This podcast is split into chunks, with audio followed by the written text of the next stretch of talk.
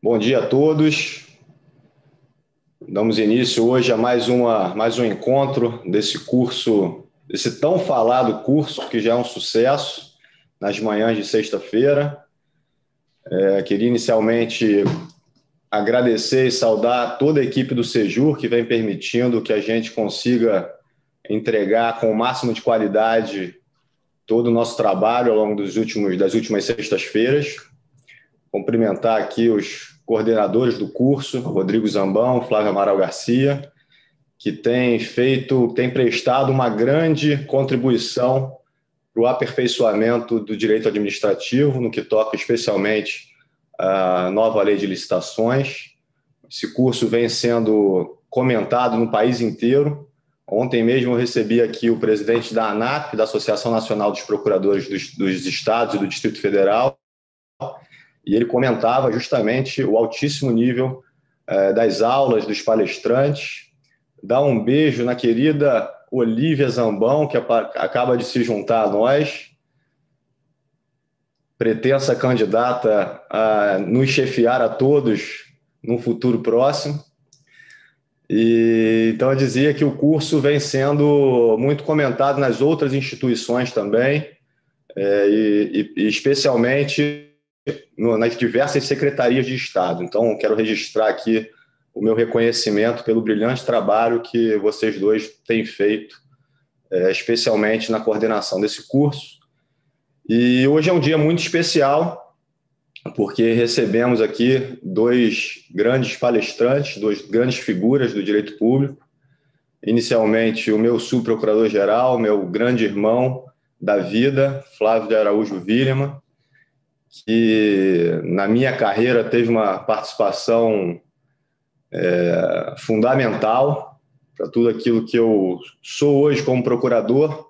Eu devo muito às valiosas lições que tive ao longo da minha carreira aqui com o professor Flávio de Araújo Villa. E também o ministro Sérgio Puquina, que nos dá a honra da presença, brilhante referência no direito público nacional, além de uma simpatia e cordial figura que vai certamente nos, nos brindar com suas lições é, sobre a nova legislação em vigor.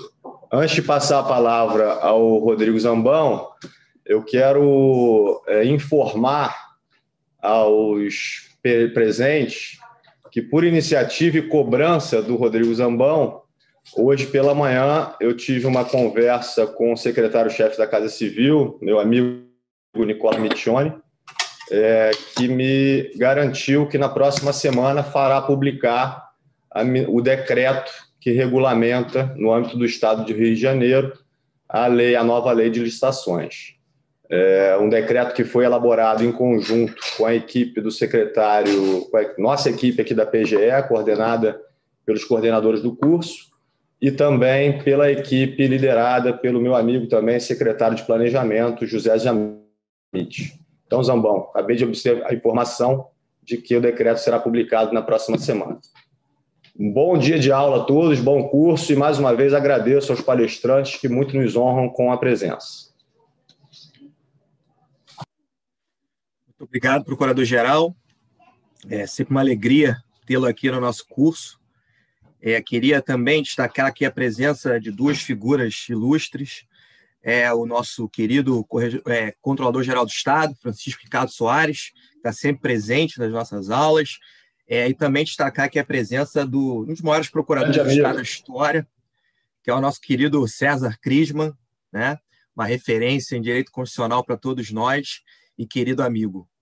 É, e uma alegria, uma honra muito grande abrir esse, esse dia de hoje. Estamos na reta final do nosso curso, na 18ª aula, e abrir né, apresentando o nosso subprocurador-geral, amigo da vida, Flávio, de Araújo Willeman, procurador do Estado do Rio de Janeiro e advogado, ex-embargador eleitoral do TRRJ no biênio 2014-2016, mestre em Direito, doutorando em Direito na Universidade Federal Fluminense, no programa de Instituições, Direitos e Negócios, e professor dos cursos de pós-graduação da Fundação Getúlio Vargas, da Emerge e da nossa ESAP. E pegando um gancho aqui com o que o procurador-geral falou, é, mais importante para mim é que o Flávio foi o meu primeiro professor de direito administrativo é, e quem né, me fez é, querer ser procurador do Estado. Antes de eu saber o que um procurador do Estado fazia, eu olhava para o Flávio em sala de aula e falava: eu quero ser igual a esse cara. Então, eu que, queria deixar meu agradecimento, minha homenagem. Hoje é uma, uma honra poder dizer que eu sou seu amigo e seu colega de procuradoria. Flávio, a palavra é sua. Bom dia. É, quero agradecer as palavras elogiosas do meu procurador-geral, meu amigo Bruno Dubi. É uma honra trabalhar com, com você aqui no gabinete e trabalhar com você há praticamente 18 anos, 17 anos na Procuradoria-Geral do Estado. Quero agradecer também as palavras elogiosas do Rodrigo Zambão e que me emocionaram é, de fato, Zambão já vai, já, já vão, sei lá, 20 anos talvez, é, desse período que você, que você enche de orgulho não só os seus professores, seus ex-professores e hoje seus colegas é, de procuradoria pelo seu trabalho brilhante, mas agradeço é, carinhosamente as suas palavras. E parabenizá-lo, juntamente com o Flávio Amaral, pela organização desse importante, talvez primeiro curso ah, sobre a nova lei de licitações, que já vem acontecendo há três meses e que se tornou um sucesso na comunidade jurídica, não só no estado do Rio de Janeiro, mas em todo o Brasil, porque temos participantes do Brasil inteiro, e, sobretudo, para as pessoas que trabalham na administração pública, que estão podendo verificar diversas visões da lei ah, ainda tão nova e que suscita ainda tantos debates. Quero também a agradecer a possibilidade de participar desse painel juntamente com o ministro Sérgio Cuquina, um grande exemplo, um grande estudioso do direito, do, direito público, recentemente responsável é, pela jornada de direito administrativo no âmbito do Superior Tribunal de Justiça, do qual tive a honra de participar uh, como relator de alguns enunciados, e, e Sua Excelência muito me honra com a, com a, com a presença. Acredito que a Procuradoria-Geral do Estado, hoje, como um todo, está feliz com, com, a, com a possibilidade de ouvir uh, o senhor na manhã de sexta-feira, de modo que minha intervenção será breve, porque uh, eu sou um mero coadjuvante nessa manhã, o artista principal é o ministro Puquina, e acredito que todos que estão participando estão ansiosos para ouvi-lo. Eu agradeço ainda a, a presença, ainda que virtual, de todos aqueles que se mostram ah, interessados no tema, e, e, o faço na pessoa do professor e procurador César Crisma, mencionado há pouco pelo Rodrigo Zambão, que é talvez uma das maiores referências para os procuradores do Estado, sobretudo para os que ingressam ah, muito jovem, jovens, ao, ao vê-lo trabalhar de forma tão abnegada e dedicada ao serviço público. Então, na pessoa do procurador César Crisma, eu cumprimento todos os demais procuradores que, que estejam presentes nesse evento. Ah, eu trouxe aqui um, um, um, umas telas para guiar um pouco a exposição. Eu vou tentar compartilhar. Conseguem ver? Sim. lá. Ah, o Flávio e o, e o Zambão me convidaram para falar sobre a responsabilidade dos agentes públicos na nova lei de licitações, na Lei 14.133. Eu, eu fiz aqui uma organização e eu, e eu inicio é, tratando da ideia de agente público na nova lei de licitações. Ela, a nova lei de licitações ela, ela diverge um pouco do, do regramento que a Lei 8666 conferiu ah, ao tema, porque a Lei 8666 tinha uma regra genérica, ou seja, um artigo mãe, digamos assim, para tratar do dever dos deveres jurídicos dos agentes públicos e das responsabilidades. O artigo 82 da Lei de Licitações talvez seja a, a matriz de responsabilidade dos agentes públicos que atuavam nas licitações e que dizia que todos eles são responsáveis ah, por condutas ilícitas, ah, inclusive sob uma perspectiva criminal, ah, caso violassem o ordenamento jurídico.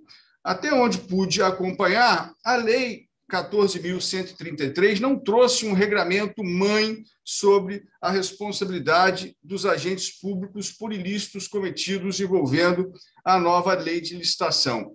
A nova legislação ela repete ah, um ideário de todas as modernas legislações ao conceituarem agentes públicos e, e, e assim menciono porque tem uma tendência bastante ampla de conceituação de agente público. Então, a nova lei, lá no artigo 6, ela conceitua agente público como todo e qualquer indivíduo que, sob qualquer espécie de investidura, exerça uma função pública, mencionando, inclusive, as hipóteses de eleição, de exercício de mandato, de cargo, emprego, função, qualquer, qualquer pessoa física que, sob alguma forma, exerça uma, uma função pública, ah, desde que regularmente investido para tanto.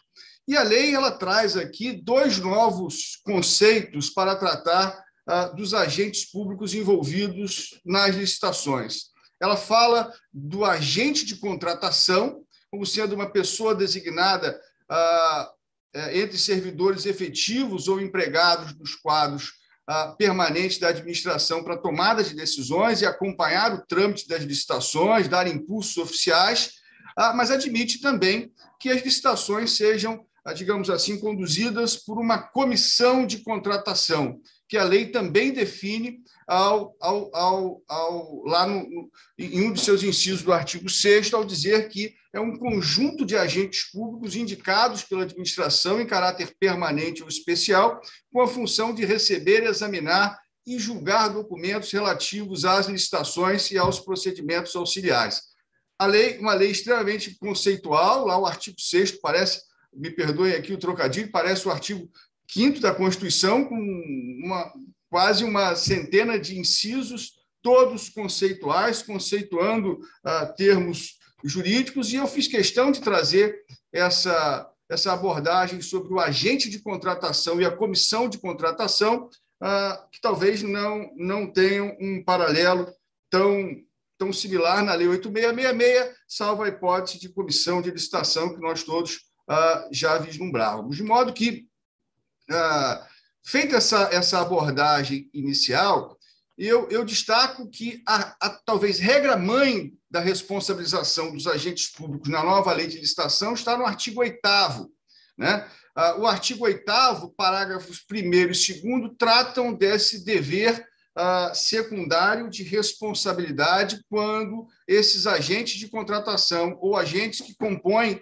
a comissão ah, de contratação praticarem condutas irregulares. E o parágrafo 1 do artigo 8 Uh, deixa claro que o agente de contratação será auxiliado por equipe de apoio e responderá individualmente pelos atos que praticar, salvo quando induzido a erro pela atuação da equipe.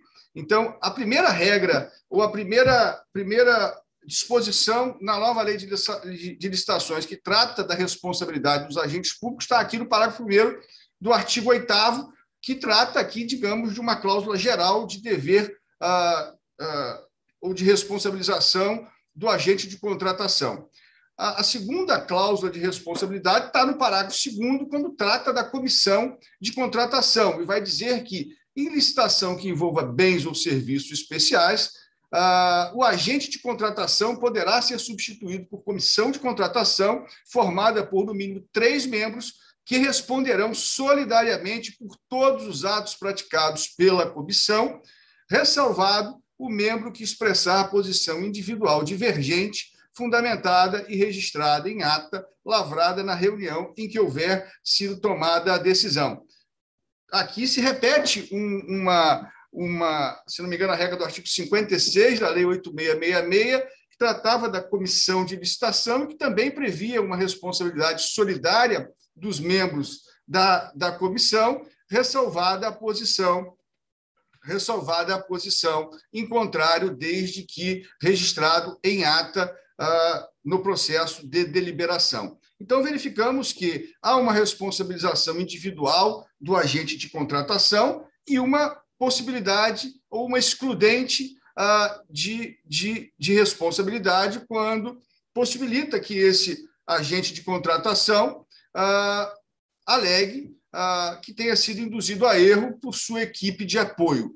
E eu acho essa uma informação importante e relevante dentro de um regime de responsabilização administrativa. E temos um dever solidário de, de responder por condutas irregulares da comissão de contratação, ressalvando a possibilidade daqueles que atuam ah, de modo divergente, desde que esteja de, de, que essa posição esteja registrada em ata.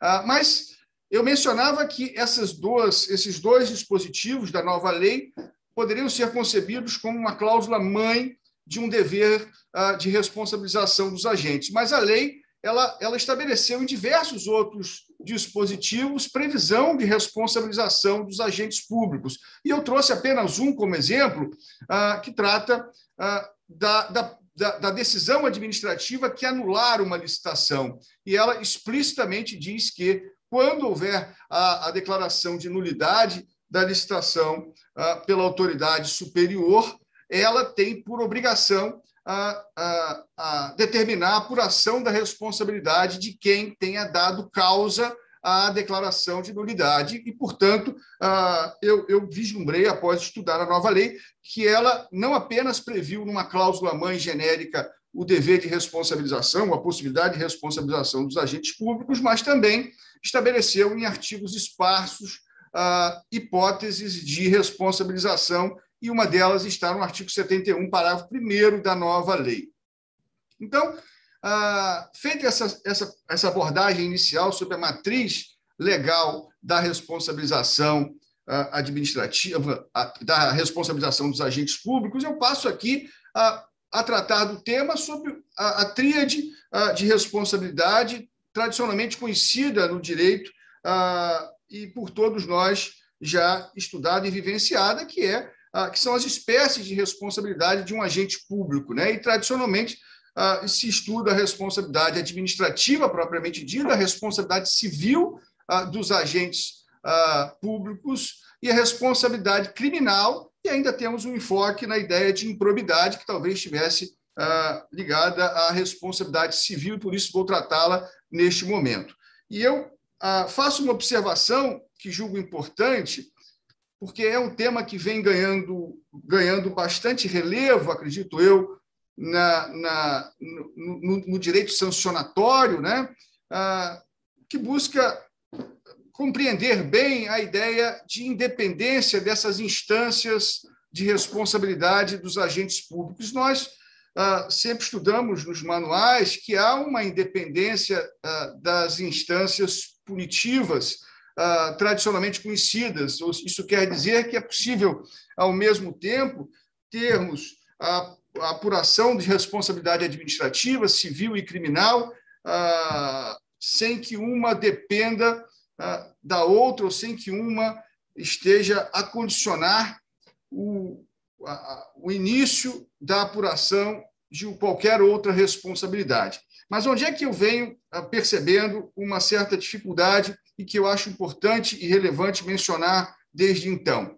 Ah, ganha muito relevo hoje em dia, sobretudo após o início, ah, eu diria, importante das operações envolvendo malversação de recursos públicos ah, e de fraudes ao longo dos últimos anos no Brasil, a abertura de processos administrativos e processos criminais envolvendo as mesmas matérias fáticas e que muitas das vezes não têm qualquer relação com a atividade desenvolvida pelo desenvolvida por um agente público no exercício do seu cargo de origem. Ah, e, e, e se tem discutido a possibilidade ou não de procedibilidade de uma responsabilização administrativa antes do término da responsabilização criminal. Por que tem se discutido isso nos dias atuais e aí se mitigado um pouco essa, essa tese ou teoria da independência das instâncias? Porque, com a alteração do Código de Processo Penal a vida uh, recentemente, talvez não nem tão recentemente assim, uh, no processo criminal, uh, o interrogatório do acusado é o último ato do processo à luz do que determina o, o artigo 400 do CPP. E, e, às vezes, quando se tem uma responsabilização, uma tentativa de responsabilização administrativa por intermédio de um PAD, versando sobre os mesmos fatos, se acaba antecipando no processo administrativo ah, o depoimento ou a colheita das provas ah, do agente público, também responsabilizado na via criminal. Então, tem se entendido que, ah, e tese com a qual concordo, que não é possível a possibilidade a procedibilidade do processo de responsabilização administrativa nessas hipóteses, hipóteses em que eu tenho responsabilidade criminal e administrativa apurando os mesmos fatos, sob pena se violar a ampla defesa e de se, ah, de alguma forma, burlar o artigo 400 do CPP, antecipando na via administrativa aquilo que o agente público, em tese, ah, teria ah, que fazer ou como se defender no processo criminal apenas ao final penso que violaria uma ideia de isonomia entre os atores envolvidos, sobretudo aqueles atores da acusação. Mas, feita essa observação inicial, eu passo à análise separada dessas três hipóteses de responsabilização ah, de agentes públicos envolvendo a nova lei de licitações. E, e, e a primeira hipótese que, que vejo como sendo algo a ser discutido é a, o, o direito à ampla defesa desses agentes de contratação ou agentes públicos que compõem a comissão de contratação, ah, e se essa ampla defesa pode ou deve ser realizada por advogado, notadamente por advogado público. Eu acho que esse é um ponto muito importante a ser destacado. Ah, o Supremo Tribunal Federal, sabemos todos, tem o enunciado de súmula vinculante número 5, né, que, que, que diz textualmente que a falta de defesa técnica por advogado no processo administrativo disciplinar não ofende a Constituição. Havia, e o ministro Cuquina pode ah, ah, dizer melhor, um enunciado de súmula do Superior Tribunal de Justiça, editado uma semana antes dessa súmula vinculante, que, tratava do assunto de modo diverso. Tá? que era necessária uma defesa técnica.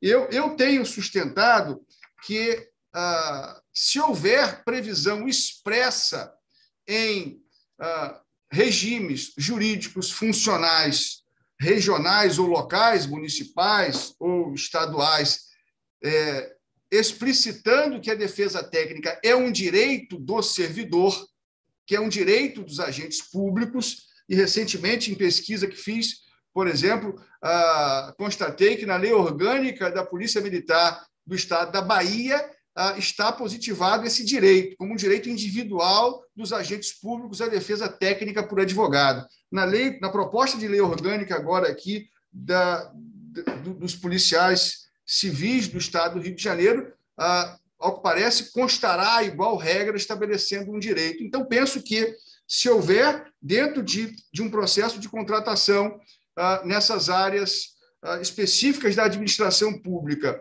um direito individual de ser defendido por advogado, não se aplica o enunciado número 5 do STF e a ideia de ampla defesa se estende a, a, a um dever de conceder, de o Estado conceder defesa técnica ah, para pessoas envolvidas em processos de responsabilização administrativa decorrente da nova lei.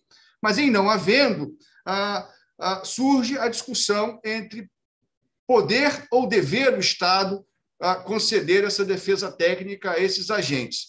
E a nova lei inovou e, e, e eu diria, causou uma grande uh, discussão no meio da advocacia pública ao prever no artigo 10 uh, a possibilidade, né, a critério do agente público, de a advocacia pública exercer a defesa ah, dos agentes públicos, seja na via judicial ou extrajudicial. E a via extrajudicial certamente abrangerá processos administrativos de responsabilização, sejam na própria administração ou perante tribunais de contas. Né? Ah, um artigo bastante polêmico e, e tenho para mim que, para o âmbito dos municípios e estados, se a figura de duvidosa constitucionalidade, se não em flagrante contrariedade à, à Constituição, que garante aos estados e aos municípios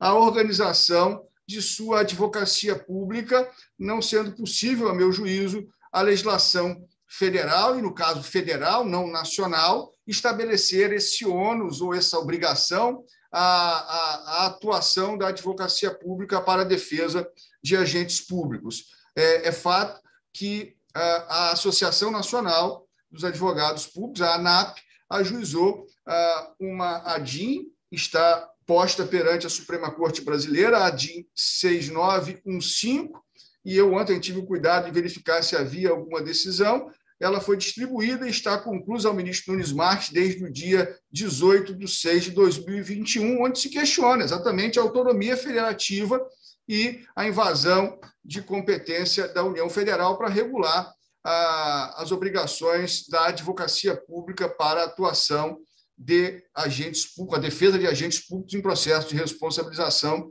sobretudo em casos de licitação, mas sabemos que há uma, uma, uma, uma predisposição, uma predisposição política para estender uma obrigação da advocacia pública para defender esses agentes. Ah, ainda com relação à responsabilização administrativa prevista na lei de, licitações, ela repetiu a legislação, a nova legislação repetiu uma regra que, que estava prevista na lei uh, 8666, uh, no artigo 25, parágrafo 2 ela repetiu no artigo 73 a hipótese de responsabilização uh, solidária de agentes públicos quando for verificada uma economicidade desfavorável em contratação direta perante órgãos de controle. Né? O artigo 73 diz: na hipótese de contratação direta indevida ocorrida com dolo, fraude ou erro grosseiro, ou seja, exclui a possibilidade de conduta culposa, essa hipótese de responsabilização solidária exige dolo, fraude ou erro grosseiro, o, contrato, o contratado e o agente público responsável responderão solidariamente pelo dano causado ao erário, sem prejuízo de outras sanções cabíveis. Essa, esse era um tema que estava ah, que está ainda em bastante discussão perante tribunais de contas ah, sobre a possibilidade de responsabilidade solidária desses agentes públicos com ah, empresas diante de fraudes ou havidas em contratações diretas. E o Tribunal de Contas da União ah, vem aplicando essa possibilidade de forma um pouco mais elástica.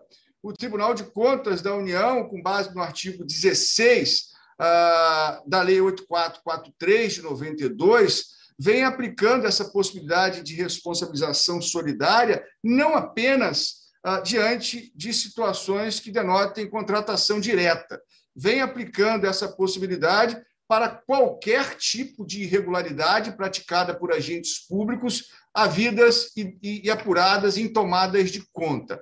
Ou seja, há uma previsão expressa na lei que regula o TCU para essa responsabilização solidária fora da hipótese de contratação direta. Mas não há essa previsão expressa, ou em não havendo essa previsão expressa em leis orgânicas de tribunais de contas estaduais e nos dois tribunais de contas municipais, do Rio de Janeiro e de São Paulo, fica a discussão se a, a, a lei de licitações, o artigo 73 da lei de licitações, tem que ser interpretado de forma ah, restritiva, essa, essa redação do artigo 73, para que essa economicidade desfavorável seja passível de responsabilidade solidária apenas e tão somente em fraudes nas contratações diretas. Me parece que ah, ah, o entendimento das Cortes de Contas, ah, mesmo diante de previsão legal expressa, regional ou municipal, é de seguir a tendência do TCU para ampliar esse dever solidário ah, quando houver economicidade desfavorável em qualquer irregularidade envolvendo contratação, contratação administrativa. Ah, eu, eu, então passo a, a analisar a, a segunda espécie de responsabilização, que é a responsabilização criminal prevista na nova lei de licitações. E, e tal qual a lei 8666, a nova lei de licitações estabeleceu uma, uma quantidade razoável de hipóteses uh, que ela tipificou como crime e meio que, que repetiu, uh, e talvez agora apenas dando nome, tal qual acontece no Código Penal, a esses tipos uh, legais, as situações em que o erro ou o ilícito, além de, um, de uma reprimenda administrativa, também merecerá uma, uma, uma sanção ou abertura de um processo criminal, ao qual eu falei no início da exposição. E, e ela, e eu, eu destaquei apenas duas, duas considerações a respeito, ah, pois ela, ela trouxe 11 tipos penais, a nova lei, e eu acredito que ela trouxe uma inovação, pelo menos uma grande inovação, quando ela tipifica como crime a omissão grave de dados ou de informação por projetista. Né? Eu, eu, não, eu não vislumbrei essa, esse tipo penal na Lei 8666. Foi uma inovação da, da nova legislação ao estabelecer que ah, omitir, modificar ou integrar administra entregar à administração pública levantamento cadastral ou condição de contorno em relevante dissonância com a realidade, em frustração ao caráter competitivo da licitação, em detrimento de seleção de proposta mais vantajosa, em contratação, elaboração de projeto básico, projeto executivo, ou de anteprojeto, ou em diálogo competitivo, ou em projeto, ah, procedimento de manifestação de interesse e previu a possibilidade de reclusão para ah, crimes assim cometidos pela nova lei tipificados. A segunda observação que eu destaquei, ou, ou entendi prudente destacar, envolve, ah, sobre a responsabilização criminal dos agentes públicos na luz da nova lei, é que o artigo 1 da nova lei ela deixa, ele deixa bastante claro que a nova lei não se aplica às empresas estatais e às sociedades economistas e subsidiárias, exceto a parte criminal da nova lei trazida lá no artigo 178. Né? Então, ah, essa, essa, esses dispositivos ah, positivados nessas 11 condutas tipificadas como crime na lei, ah, na nova lei de licitações, ah, se, eles se aplicarão também às empresas estatais por força do artigo 1 parágrafo 1 da, da Lei 14.133. E também com relação à responsabilidade criminal, de todos conhecida a, a ideia, ou a, a, doutrina, ou o entendimento convencional de que a, a efetiva responsabilização dos penal de um servidor público, de um agente de contratação, implicará necessariamente a, a, na sua responsabilização administrativa, considerando que, ontologicamente, a, a inflação ou, ou, a tipificação penal é mais gravosa ah, do que a ideia de tipificação administrativa. Mas ah, o inverso nem sempre será verdadeiro, né? ou nem sempre será, terá a mesma conclusão. A absolvição na esfera criminal desses agentes que, que, se envolverem em contratações públicas irregulares não necessariamente impactará ou resultará numa ah, absolvição administrativa, sobretudo quando a absolvição criminal decorrer de ausência de fato, não decorrer de ausência de fato delituoso ou não decorrer de ah, ausência de autoria. De modo que apenas nessas duas hipóteses teria um impacto na vida funcional do servidor no processo disciplinar. O que, que eu chamei atenção, o que, que eu busquei chamar atenção também uh, para a palestra de hoje? De uma posição que vem sendo adotada uh, nos tribunais superiores, notadamente pela Suprema Corte, uh, de que a, a pendência de processo criminal contra servidor público ah, sobretudo com denúncia recebida, ah, impede ah, que agentes públicos postulem aposentadoria voluntária, né? Mesmo diante de processo administrativo em andamento.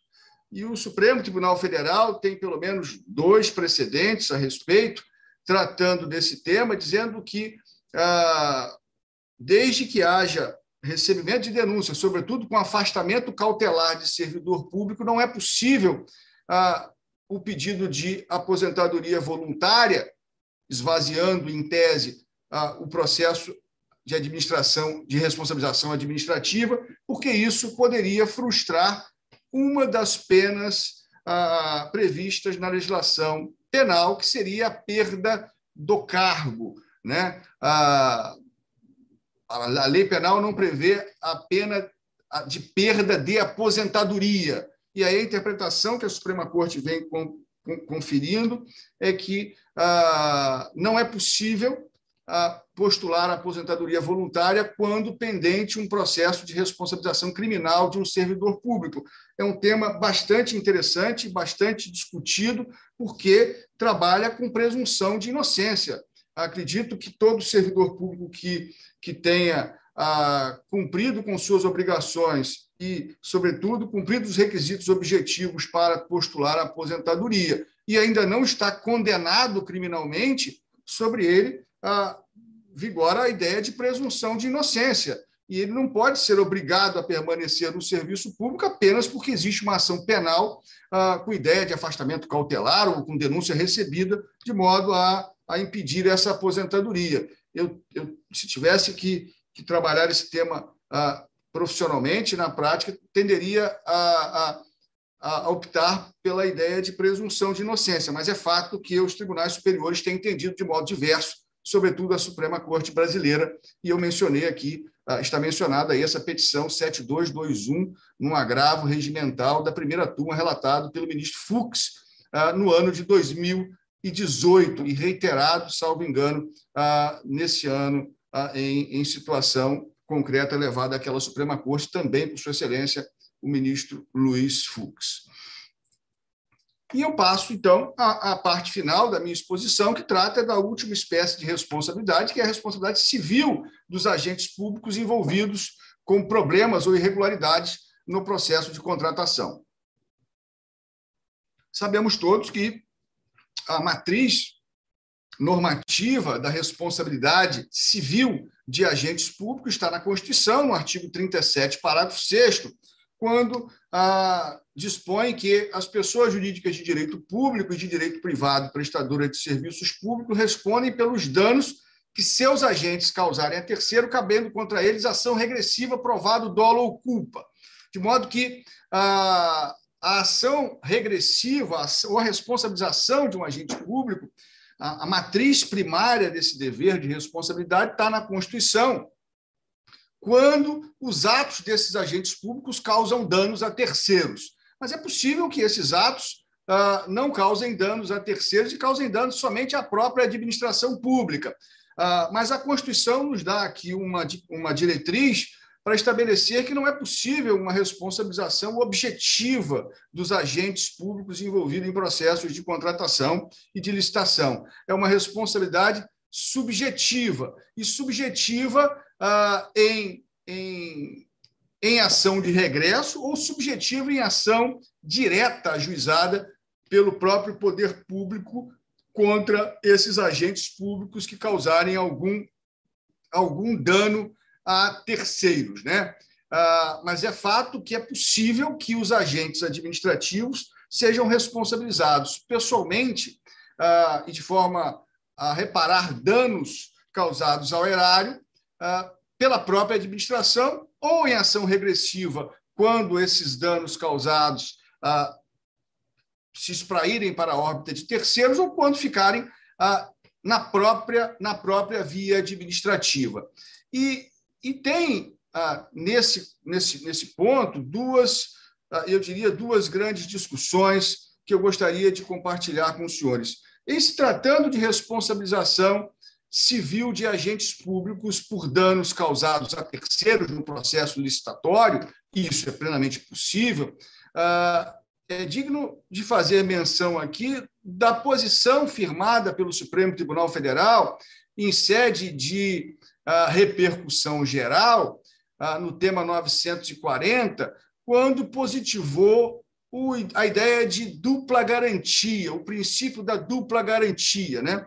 de que eh, seria impossível a responsabilização civil de um agente público por terceiros.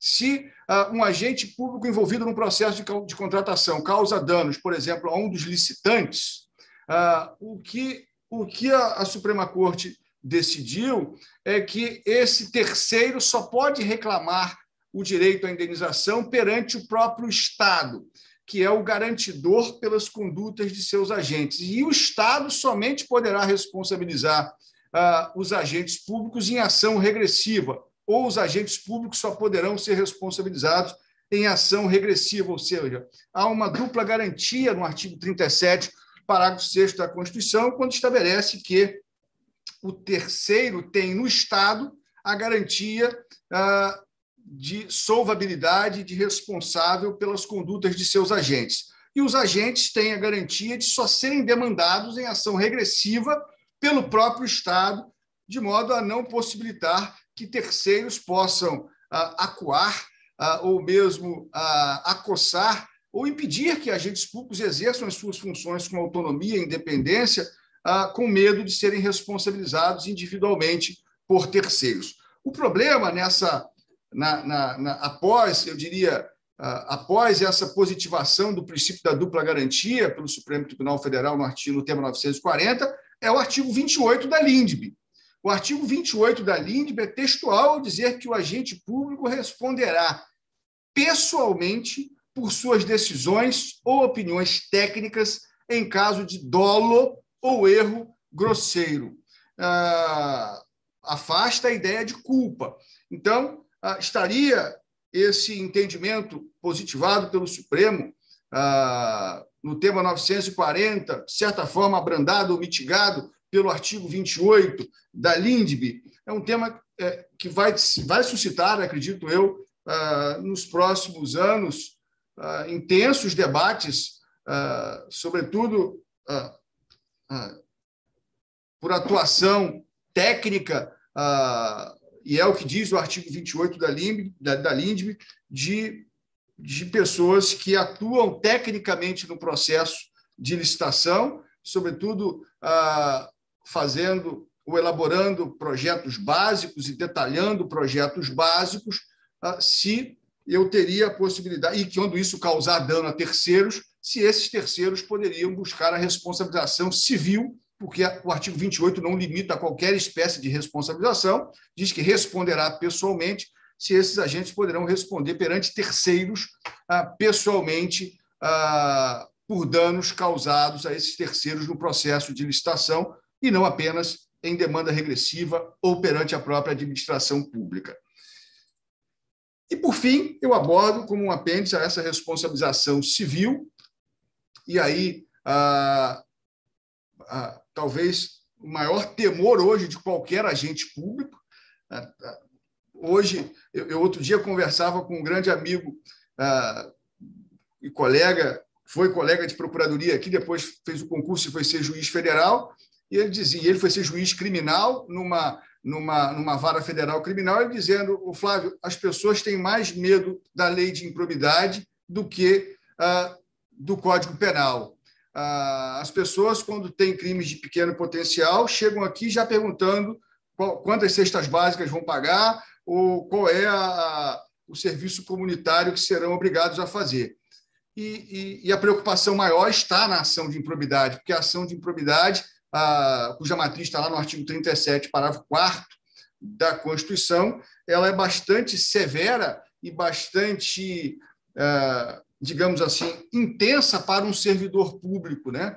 porque atualmente ela, ela importa não apenas uh, na obrigação de indenizar que esses agentes terão, poderão vir a ter para com a eventual dano causado ao erário, é, mas também poderão perder o cargo público e, e, e com, eu diria, e me perdoem uh, uh, um pouco da crítica, com a ideia a, meu, a, meu, a meu juízo inconstitucional de aplicação de um princípio do indúbio pro societate nas ações de improbidade uh, e de presunção de danos, uh, agentes públicos têm, têm sofrido medidas cautelares no início desses processos que afastam de cargos públicos, que uh, os privam do, do livre exercício do seu patrimônio, e essas ações duram anos e anos a fio,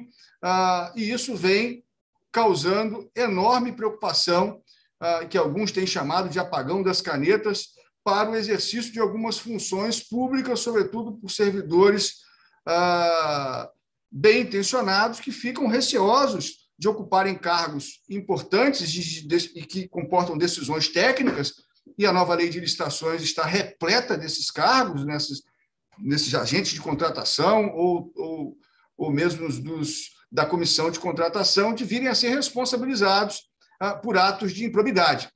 E, e, e, e, no artigo 10 da lei de, da, da lei de improbidade, há a tipificação clara ah, desses atos quando diz que frustrar a licitude de processo licitatório, de processo seletivo para celebração de parcerias com entidades sem fins lucrativos ou dispensá-los indevidamente é um ato tipificado no artigo 10 da Lei de Licitações, da Lei de Improbidade, perdão, mas talvez esse não seja nem, nem temor ah, ah, aplicado, ah, o maior aplicado aos agentes que, envolvidos em licitações e contratos, ah, no processo de licitações e contratos, mas sim o artigo 11, que o artigo 11 trata de princípios e, e fica o agente público ah, atrelado à possibilidade de responder ah, em procedimentos judiciais de responsabilização possíveis danos por violar um princípio, né? um princípio administrativo, um dever de honestidade. E, e, e, e certamente isso, isso é motivo de muita preocupação para os agentes públicos que atuam em procedimentos licitatórios. Acredito eh, que eram essas observações que eu gostaria de pontuar sobre a nova legislação e sobre a legislação antiga e sobre alguns temas envolvendo responsabilização de agentes públicos. Como mencionei no início, ah, eu, fiz apenas a, preliminar de um, de, uma, de um grande jogo, de um grande clássico, eu diria, e, o, e, o, e o espetáculo vai ficar é, melhor definido para merecer os aplausos da torcida quando o ministro Sérgio Cuquina entrar em campo e nos abrilhantar certamente com sua grande palestra e exposição. Muito obrigado mais uma vez aos queridos amigos Flávio Amaral, Rodrigo Zambão, a, a toda a equipe do Sejur e a Procuradoria-Geral do Estado pela possibilidade de participar ah, deste evento.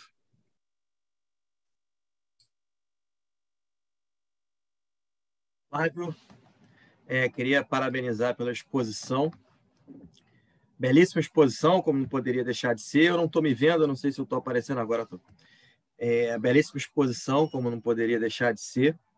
Né? Um, um, apanhado bem profundo e didático sobre a responsabilidade no âmbito da lei, da lei 14133.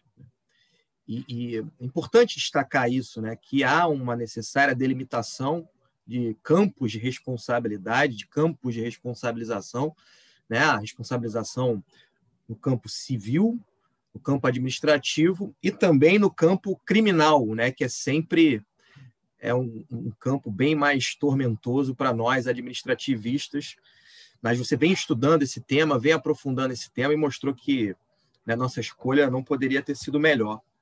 E, e você tocou em alguns pontos que, que têm gerado reflexões, é, dos estudiosos aí da, da nova lei de licitações e que foram abordados também né, por outros autores, que são discussões relevantes. Né? Eu destacaria aqui, em primeiro lugar, artigo 10, que repercute diretamente na nossa atuação, uma ADI ajuizada no Supremo. Acredito que o caminho natural, se for observada a jurisprudência do Supremo em matéria é, é, do alcance de normas gerais, é que esse seja um dispositivo é, que vincule apenas a estrutura da administração pública federal. Né? Mas não me parece que o artigo 10 possa vincular, como você bem colocou, estados e municípios. É, se é uma previsão boa ou ruim, acho que não é essa a discussão agora, mas é no plano da, da, da, federação, do princípio federativo, eu não tenho dúvida né, que, na minha visão, não é norma geral, e se o Supremo seguir a orientação fixada lá na ADI 1927, ele tenderá a reconhecer que esse dispositivo não tem aplicação a estados e municípios. Outro ponto que me chamou a atenção é o do artigo 73, né? É, e eu confesso que eu não tinha pensado nisso e a sua reflexão me, me, me fez parar para pensar, né, que limita a responsabilidade solidária nos campos de contratação direta. E um possível conflito com leis orgânicas estaduais e municipais que disciplinem esse tema é, de forma distinta. Porque temos aqui a competência privativa da União para editar normas gerais em matéria de licitações e contratos. Podem os tribunais de contas né, de estados e municípios disciplinarem solidariedade né, de agentes e particulares no campo do direito contratual público? Acho que essa é uma reflexão que eu nunca tinha tido, né, e eu acho que não. Né, eu acho que não. Eu acho que esse vai ser um problema. É, um outro ponto que eu também gostaria de destacar, que, que vem sendo objeto de, de considerações, é que a Lei 14133 demonstra um alinhamento muito próximo com a disciplina da LINDB, né? Né? com, essa, com essa, de certa forma, uma delimitação de responsabilidade, é, definindo né, a culpa do agente público como erro grosseiro é passível de, de, de, de responsabilização. É um ponto que a Mariana falou aqui, aproveitando para lembrar, é que ela destacou que esse alinhamento da LINDB acabou ficando bem presente nos casos em que a Lei 14133 dá destaque à individualização de, de condutas para fins de responsabilização. Né? É, esse não era um ponto trabalhado é, no plano no direito positivo na Lei 8666 e a Lei 14133, até por ter, é, de certa forma, positivado o princípio da segregação de funções, acabou dando destaque, né, como consequência, como contrapartida, a individualização de condutas para fins de responsabilização. Então, era, eram essas as considerações que eu tinha a fazer. Aprendi muito, como sempre. Queria agradecer a sua participação. Né? Continuo aprendendo é, é, com você há 20 anos, né, diariamente na Procuradoria, e hoje não foi diferente.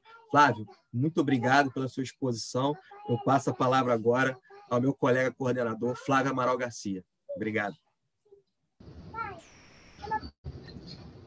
Bom dia a todos, uma enorme satisfação é, já chegando ao final do nosso curso, é, numa manhã estrelada com é, amigos e brilhantes professores é, agradecer ao nosso procurador-geral Bruno Dubé, que desde o início apoiou o nosso curso. Isso é importante de se dizer, uma iniciativa que nós levamos na mesma hora encampada pelo, pelo Bruno e que vem sendo um enorme sucesso. Mas, sobretudo, pela alegria que a gente tem de convidar amigos e pessoas tão competentes é, que estão aqui expondo, e, eu realmente tenho, Zambão, um enorme orgulho desse, desse trabalho que a gente vem desenvolvendo, porque realmente é, é, você sabe o cuidado que a gente teve desde o início na formação desse curso, de convidar professores que são especialistas naquilo que falam, não só com uma visão teórica, mas com uma visão prática.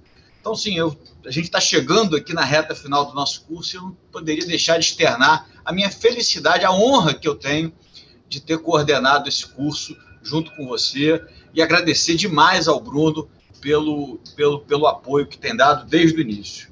É, queria é, cumprimentar o meu querido amigo Flávio Illiman, uma referência em matéria de responsabilidade civil, aliás, uma referência em matéria de direito administrativo. É, Flávio, o chat aqui já está bombando com, com, elogios à sua, à sua apresentação, como não poderia deixar de ser. É, então, sim, parabéns. E, e, aqui na Procuradoria a gente, a gente realmente tem um, um, uma vida privilegiada, porque a gente trabalha é, é, com pessoas que a gente gosta muito, que admira e que gosta. E aqui eu estou diante do Flávio, do Bruno e do, do Zambão, pessoas que são é, é, profissionais da maior competência, que eu tenho uma enorme admiração, é, e eles sabem, eles sabem muito bem disso. Então, Flávio, parabéns aí pela sua intervenção que nos deu um panorama é, é muito interessante sobre a questão da responsabilidade é, dos agentes, um tema da maior importância é, é, em relação à nova lei. E também, com a mesma satisfação, é, gostaria aqui de apresentar o nosso ministro Sérgio Cuquina, é, que eu tive a oportunidade e a honra de trabalhar diretamente com ele na coordenação da jornada de direito administrativo. Fiquei um fã é, da sua é, é, gentileza, da sua competência, da forma como conduziu os trabalhos. Fiquei muito orgulhoso, ministro, da, do, do, resultado da nossa, da nossa comissão é, 3, em que conseguimos aprovar enunciados muito importantes em matéria de direito administrativo, com toda a abertura para a comunidade jurídica, dialogicamente. Então, foi, foi, foi uma experiência muito interessante. O, o ministro, a, a, despeito de dispensar apresentações, eu vou aqui rapidamente fazer.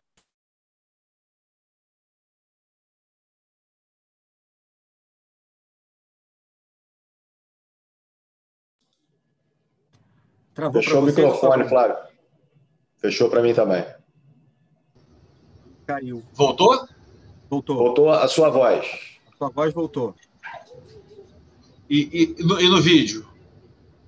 O vídeo está travado, mas pode, mas pode prosseguir, a gente, a gente ouve. Ok. Especialista em Direito Contemporâneo pela PUC do Paraná, promotor de Justiça e ministro da FTJ desde 2013. É, e, e para mim é satisfação e honra é, coordenamos juntos aí é, uma das comissões da jornada de direito administrativo. Ministro, muito obrigado pela aceitação do convite. Estamos ansiosos para ouvi-lo em relação à visão que o Judiciário tem em relação à Lei 14.133. Pois não. Em primeiro lugar, bom dia a todos quantos nos, nos ouvem, assistem. Né? É uma alegria poder estar aqui junto de cada um dos senhores, das senhoras, procuradores, procuradoras, servidores, servidoras da Procuradoria Geral do Estado do Rio de Janeiro, nessa iniciativa desenvolvida pelo SEJURO, né, Centro de Estudos Jurídicos da PGE do Rio de Janeiro. Uh, eu, eu, meu primeiro agradecimento, sem dúvida, uh, vai direcionado ao querido professor né, Flávio Garcia, que, que, que, na verdade não me fez um convite, ele, ele a rigor, né, ele me presenteou com essa convocação para que aqui estivesse e pudesse aprender, como muito aprendi agora com a, com a exposição do, do, do subprocurador-geral, doutor Flávio Willeman. Né? E, e confesso que também já fui a alguns vídeos disponibilizados no YouTube, portanto, só tenho a, parabenizar a excelência né, da, da, da, de tudo quanto já se fez, de tudo quanto já se disse ao longo dessa grande jornada. O professor Flávio lembrou bem, né, fomos parceiros, parceiros na, na, na, primeira jornada de direito administrativo levada a efeito pelo, pelo Centro de, de, de Estudos da, do Conselho da Justiça Federal, e, e, me foi muito prazeroso trabalhar com um amigo, né? pessoa dedicada, estudiosa e mais que isso, né? extremamente organizada, disciplinada, o que facilitou para todo o grupo. Né? Trabalhamos ainda em conjunto com uma colega do estado do Pará, agora até me foge o nome aqui, um lapso de memória.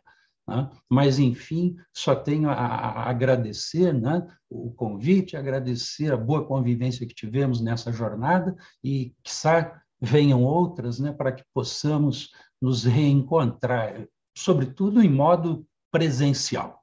Né? Sobretudo em modo presencial. Eu, eu quero cumprimentar também ao doutor Bruno Dubô, né? É, desculpe, não sei se pronuncio adequadamente o vosso nome, não sobrenome, do B. Do B, né? Pois não.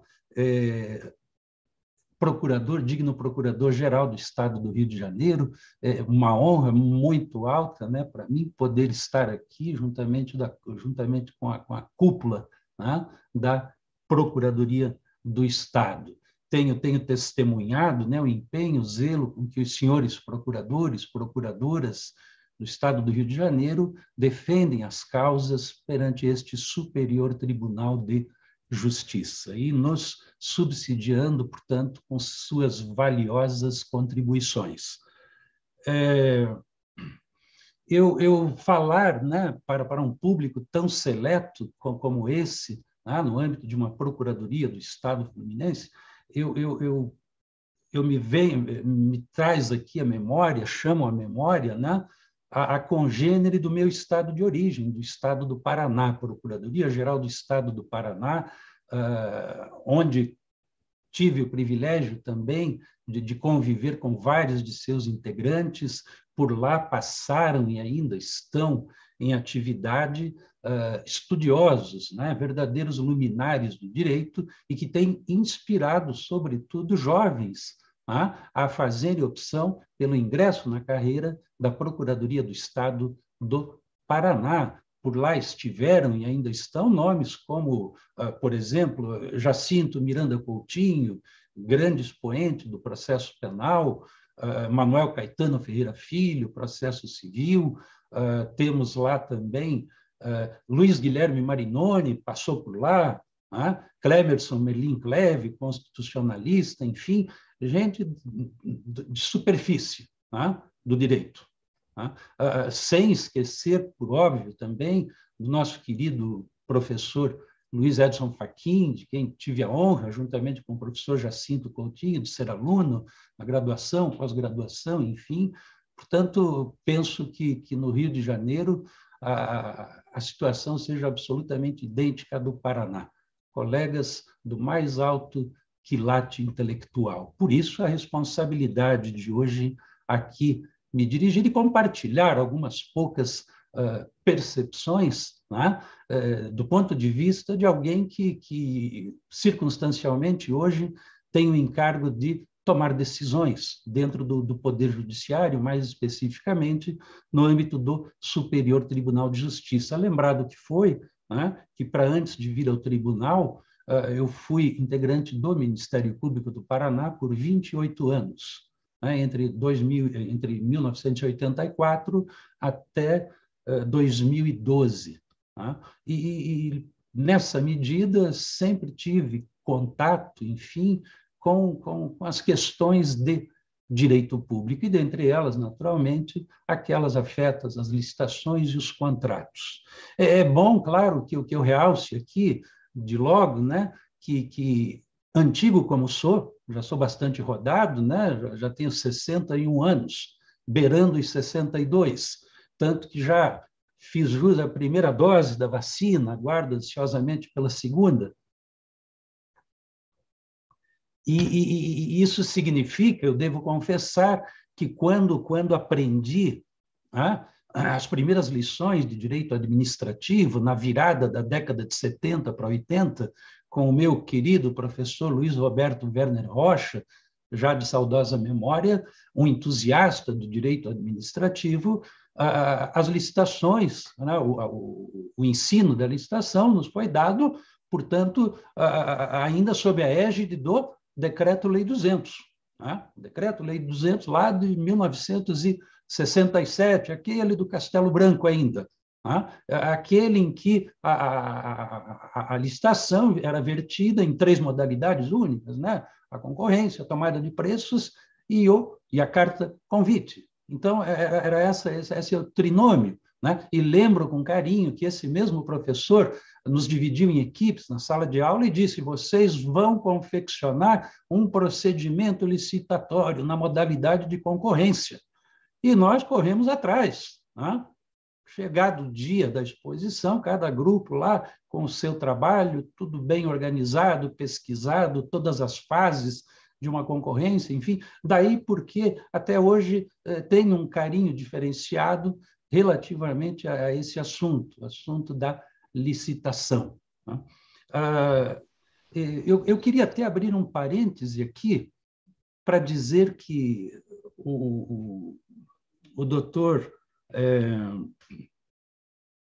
o doutor William, né, quando fez sua exposição, ele mencionou a questão da, da defesa técnica no processo administrativo disciplinar né, e essa contraposição entre súmula do STJ e a súmula vinculante que sobreveio do Supremo. Né? E, e, eu só gostaria, em nível até, com propósito de informá-los, né, que, que em nossa última sessão, se não me falha a memória, da primeira sessão, nós promovemos o cancelamento da nossa súmula.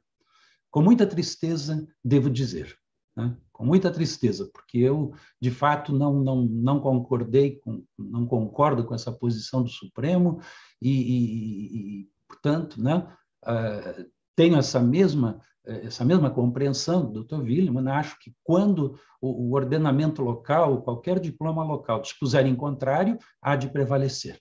Tá? Aí não é a súmula do Supremo que, que deverá uh, ter primazia, de forma nenhuma. Desculpe, eu fiz esse, esse parente só para só lembrar desse, desse aspecto. Né? Mas, enfim, como disse, né, venho lá do Decreto-Lei 200, depois assisti a, a, a, a chegada né, do Decreto-Lei 2300, aí há um, um elastecimento nas modalidades, né, acrescenta-se lá o leilão, o concurso, etc. Né, e, e, aliás, foi por esse Decreto-Lei 2300 que se revogou né, tudo que dizia respeito à concorrência ainda no Código de Contabilidade Pública da União, lá de 1900 22. E à medida que esses diplomas vão se sucedendo, o que se observa é que vai havendo uh, um cuidado maior do legislador. O legislador vai se tornando mais analítico, não sei se para o bem ou para o mal. Né?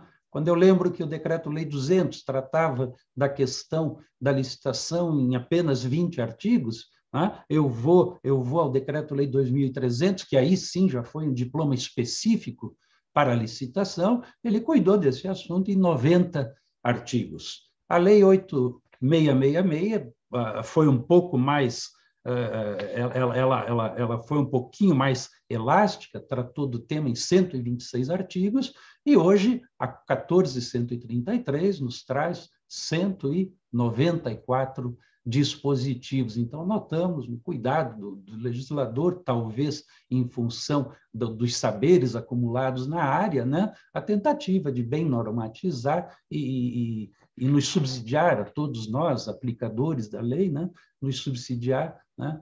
para, para, para bem decidir questões, seja no, no campo administrativo, seja no campo judicial. Né? Mas, enfim, é, eu gostaria só exatamente de fazer esse, esse introito, essa contextualização de onde venho, o que, o que presenciei ao longo de minha carreira, os diplomas que se sucederam, como disse, uh, só lá do fim da década de 70, quando tive primeiro contato com o direito administrativo, meu professor era um apaixonado pelo então ministro Hélio Beltrão, um carioca, né? Uh, acho que morreu em 97, salvo, salvo engano, né? e foi o primeiro ministro da desburocratização essa preocupação bastante adequada né, com, com, a questão do serviço público, né, o serviço público que às vezes revela um emaranhado de práticas, de setores e de carimbos, etc., que não que, que, que nos colocam todos né, a, a refletir sobre as dificuldades de compreender né, certos movimentos na seara do, do, dia a dia da administração. E quando falo em administração, falo no plano geral, administração no executivo, no, no legislativo e no âmbito do próprio poder judiciário. É, pois bem, eu, eu, eu queria aqui, é, já de início, antes, antes de considerar alguns aspectos né, uh, que dizem respeito ao tema da minha fala, que, que especificamente diz com os desafios né, que o Poder Judiciário haverá de enfrentar frente à vigência dessa nova lei de licitações e contratos administrativos, eu gostaria rapidamente de fazer uma, uma alusão a, a três julgados recentíssimos aqui do nosso Superior Tribunal de Justiça. Uh, o primeiro deles, na verdade, não chega a ser um julgado, senão que uma afetação. A, a nossa primeira sessão, a sessão de direito público, no último dia 1 de junho, 1 de junho passado, afetou, afetou o seguinte tema: definir se a conduta de frustrar a licitude de processo licitatório ou dispensá-lo indevidamente configura ato de improbidade que causa dano presumido ao erário. ou seja, o chamado dano in re ipsa. E, e isso tudo, claro, vinculado diretamente à disposição contida no artigo 10, inciso 8, da Lei de Improbidade. O STJ tem sido, de alguma forma, eh, bastante, bastante como é que eu poderia dizer, né? não, não diria incompreendido, talvez até apedrejado por essa posição que vem adotando nos últimos tempos, por suas duas turmas, né?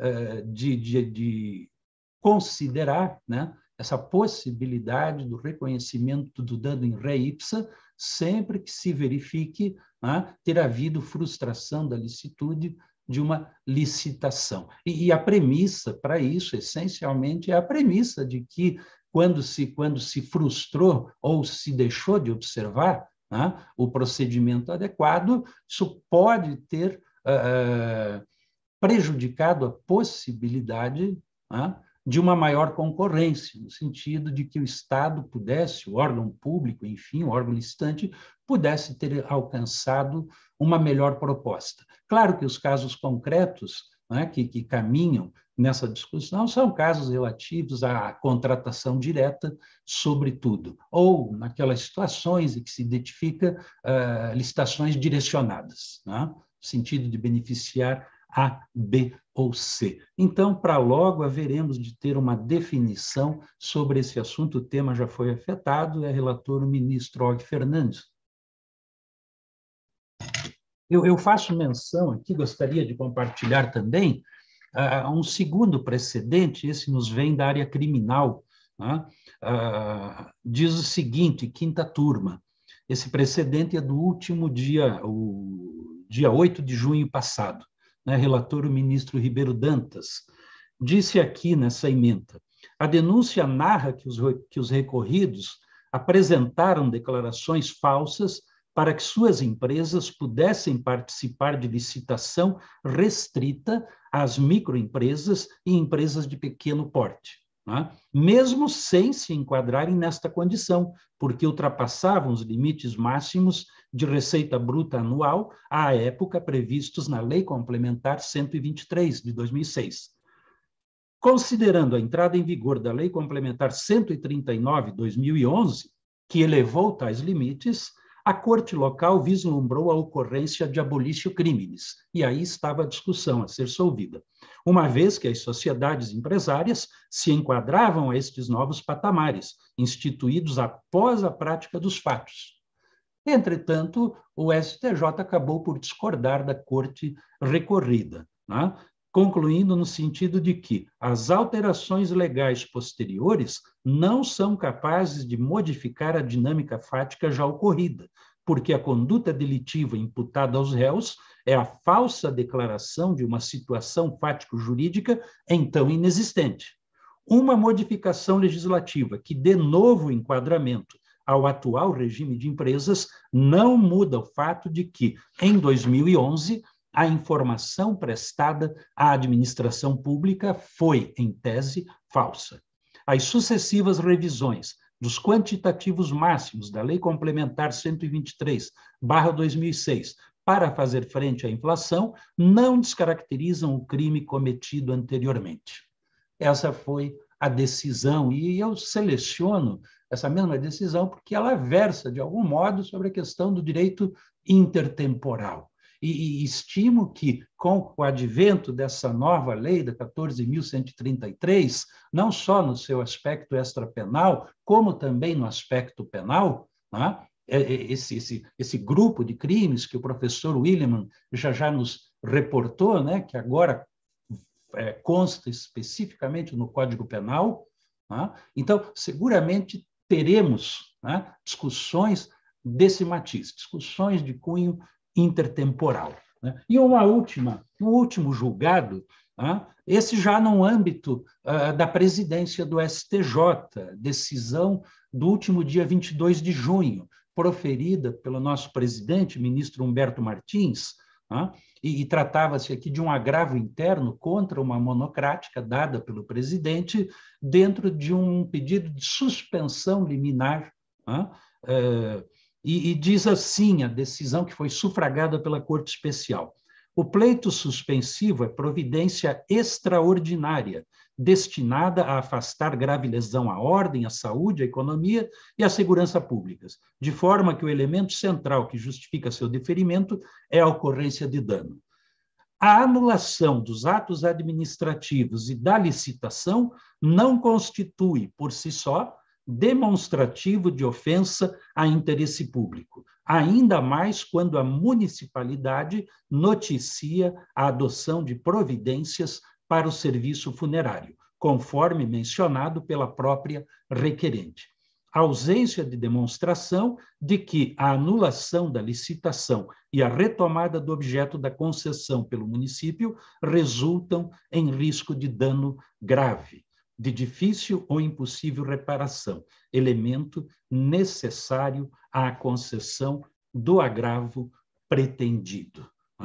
É, então, fiz menção a essas três decisões rapidamente para dar conta né, de quão grande é o leque das situações que aportam no, no, no, no terreno judicial e que, que certamente continuarão presentes, mesmo em vista do advento da nova e atual Lei 14.133, que, como todos sabemos, ela, ela estabelece um, um, regime híbrido né, pelos próximos dois anos, sendo possível ao, ao gestor né, fazer a opção né, por regimes anteriores, seja do pregão, seja da 8666. Né? É, é, muito bem.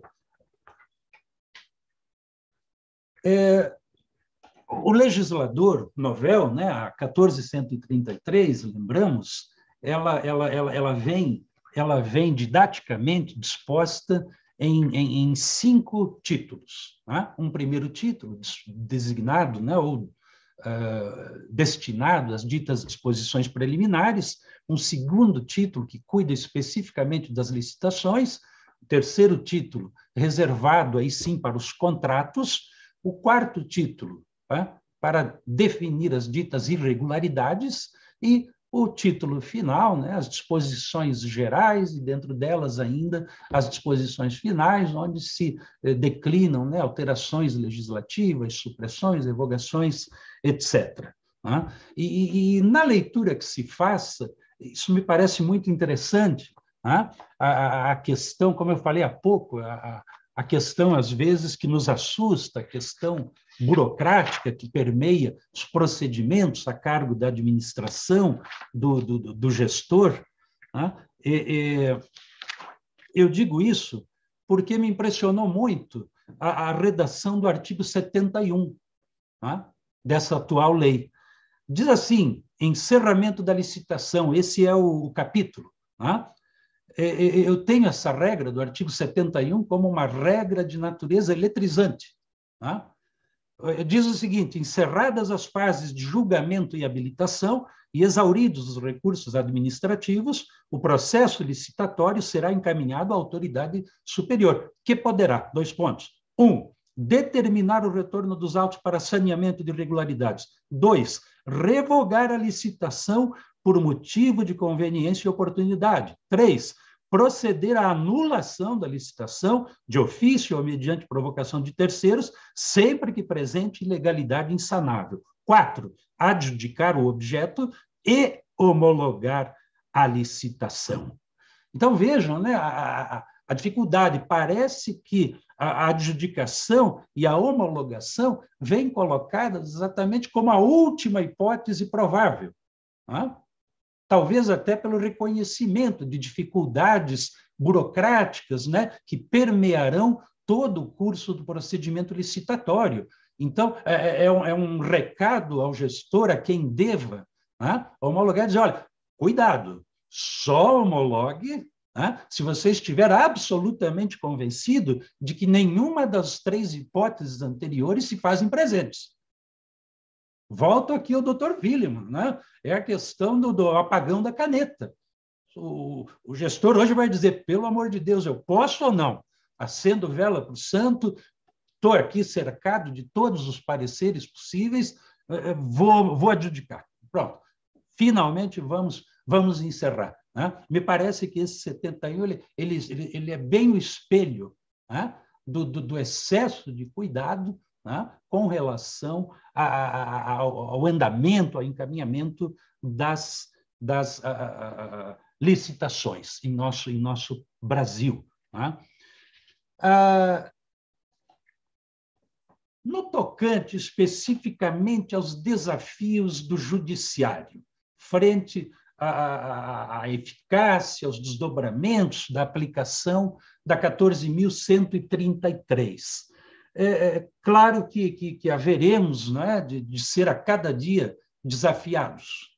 E para isso precisaríamos contar exatamente com a contribuição das partes, dos causídicos, hoje mais do que nunca, e aqui exatamente um belíssimo exemplo, né? a necessidade da capacitação dos operadores dessa lei essa capacitação que deverá acontecer no ambiente da advocacia pública, da advocacia privada, do Ministério Público, do Judiciário, do, do Tribunal de Contas ou dos Tribunais de Contas, desde o TCU, que, que, que é o órgão de vértice né, nesse, nesse âmbito, eh, também os tribunais estaduais, municipais de contas, enfim, então a capacitação acho que será fundamental, por isso eu aplaudo mais uma vez a iniciativa da realização de um curso desse, desse jaez. Né? E, e, e do ponto de vista do judiciário, eu penso que mais e mais, uh, sobretudo em relação às causas de grande vulto,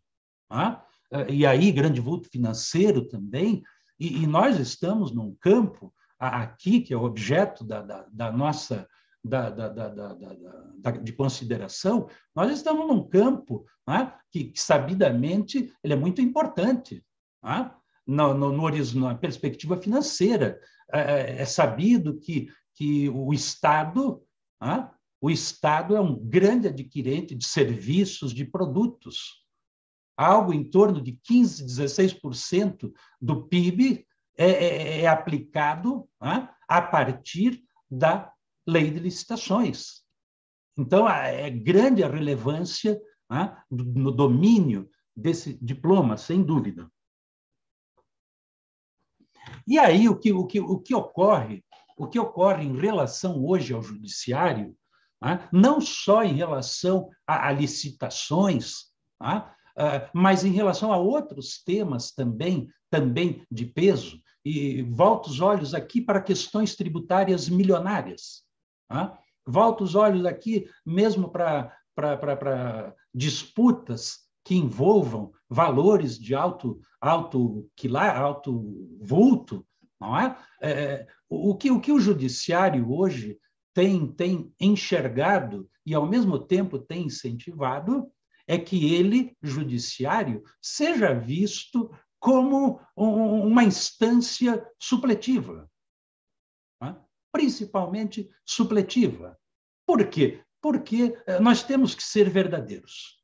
Né? Eu, pelo menos, digo isso por mim, e não tenho, não tenho aqui nem, nem um escrúpulo, nem uma vergonha de dizer isso. Há muitos e muitos temas que nos chegam em que nós não temos a necessária expertise. Né? Eu não tenho, enquanto magistrado, a expertise que tem um colega com, com larga atuação dentro de um tribunal de contas, por exemplo. Né? Então, não, não, não adianta dizer, ah, mas o juiz resolve.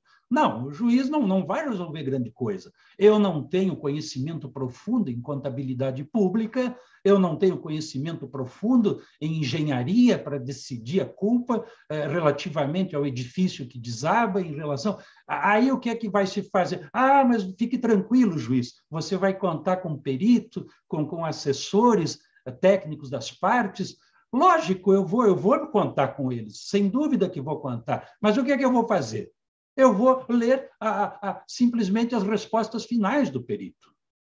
Eu não vou examinar na perícia os cálculos de engenharia, os cálculos é, é, matemáticos contábeis, para dizer assim, puxa, esse perito tem razão, ele adotou o melhor autor como referência.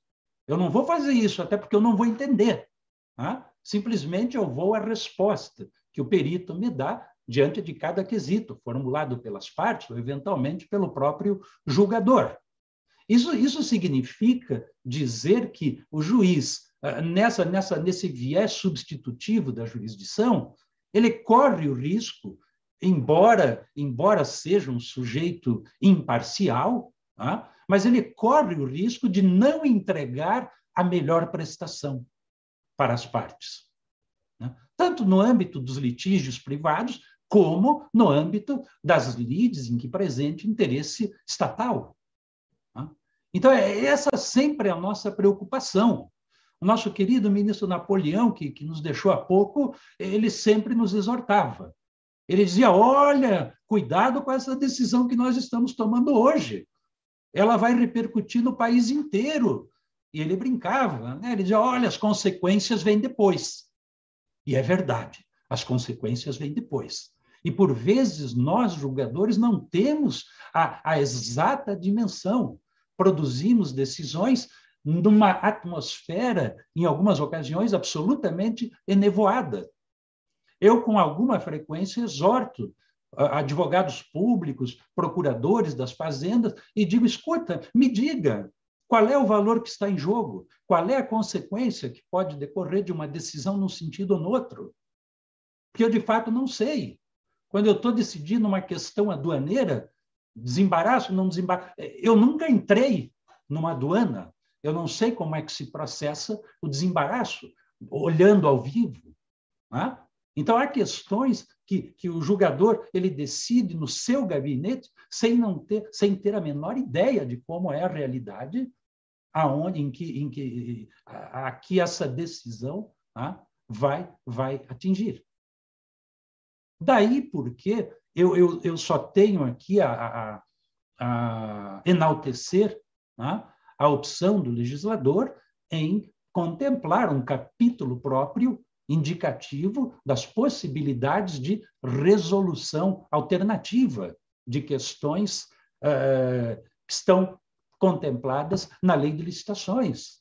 A mesma situação nós encontramos no texto legal. Né? Possibilidades de administração unilateralmente uh, modificar ou extinguir os contratos mas há também a possibilidade de que as modificações, a extinção, ela possa ocorrer também de forma consensual.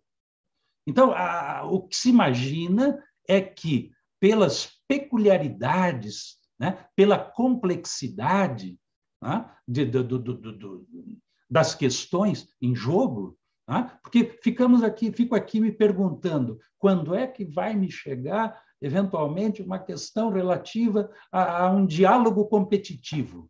Eu vou ter uns oito tipos de arrepio aqui, de medo. Né? Eu falei, mas que negócio é esse? Né? Diálogo competitivo e agora, Deus que me proteja. Né? Então, é evidente que, que, que, que, o Estado, né, com toda a sua estrutura, a, a, o agente privado também, uma grande construtora, um grande fornecedor de serviços, né, fornecedor de mercadorias, de, de tecnologia da informação, terão melhores condições de discutir em pé de igualdade. Né? O juiz ele, ele será um assistente, um espectador.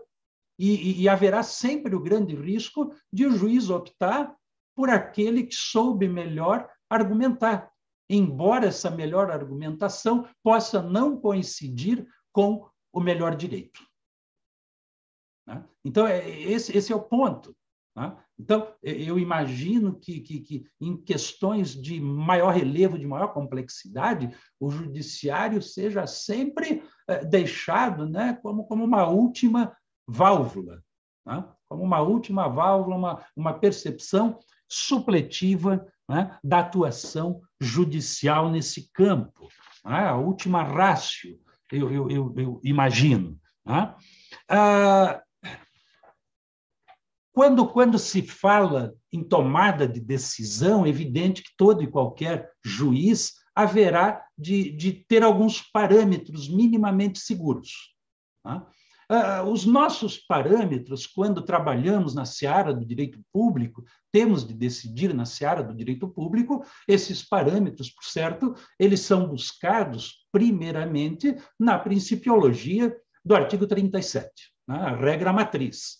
Né? Ela, vai, ela vai abastecer de subsídios toda, toda, toda atividade administrativa e, por certo, a, a atividade decisional. Né? Então, então, eu digo que é, quando eu for provocado a decidir sobre essa nova lei, eu vou me perguntar: onde é que estão as minhas âncoras? Né? As âncoras que me dão segurança para decidir. Como eu disse, terei dificuldades para reconhecer a, a dificuldade de fundo, a matéria de fato.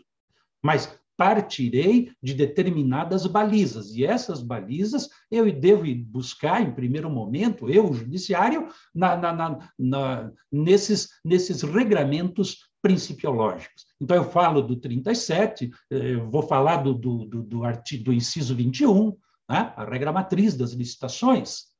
Aí, hoje, eu sei que, para antes da 1433, eu vou precisar me abeberar nas regras novas inseridas na lei de introdução às normas de direito brasileiro, aqui já referidas também pelo professor Willeman. Tá? A Lei 13.655, em 2018, ela, ela, ela incorporou várias disposições importantíssimas entre os artigos 20 e 30 da LINDB, né? e são regras que dizem de perto né? com a questão do direito público. Uma delas, para mim, é bastante desafiadora, que é a regra do artigo 21 da LINDB. É uma regra que nos diz o seguinte: olha, você decida como quiser. Você, autoridade administrativa, controladora, judicial, decida como quiser, mas depois me conte como serão as consequências.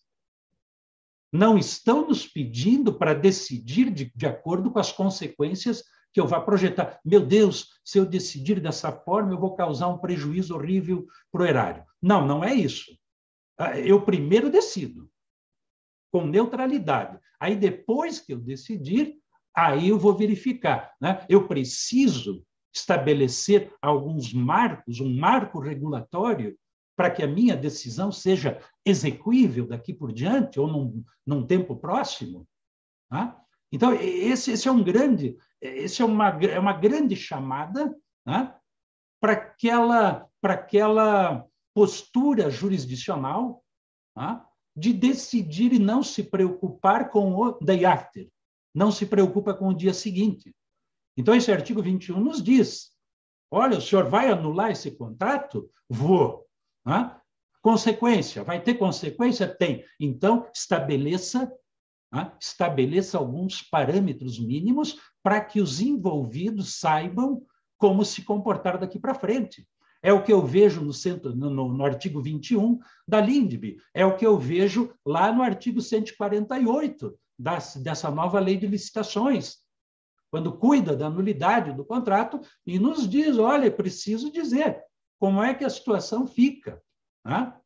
É, é, é foi esse precedente que li aos senhores em que o nosso presidente disse: olha, tudo bem, o contrato foi encerrado, a concessão aí para o serviço funerário foi encerrada, mas não parou aí. O presidente do STJ, eh, com as informações que tinha, disse: não há aqui percepção de dano qualquer ao interesse público. Por quê? Porque a administração traz informações seguras de que assumiu o serviço. Não está havendo porque se não tivesse havido essa assunção do serviço, alguém haveria de perguntar, juiz, você que anulou esse contrato, você estabeleceu algum regramento? A tua decisão agora precisa ter um certo conteúdo normativo, orientador. Né? Talvez esse seja um dos pontos mais desafiadores para a jurisdição daqui por diante, que nos veio por meio da alteração da LINDB e que se faz presente também nessa nova lei 14.133.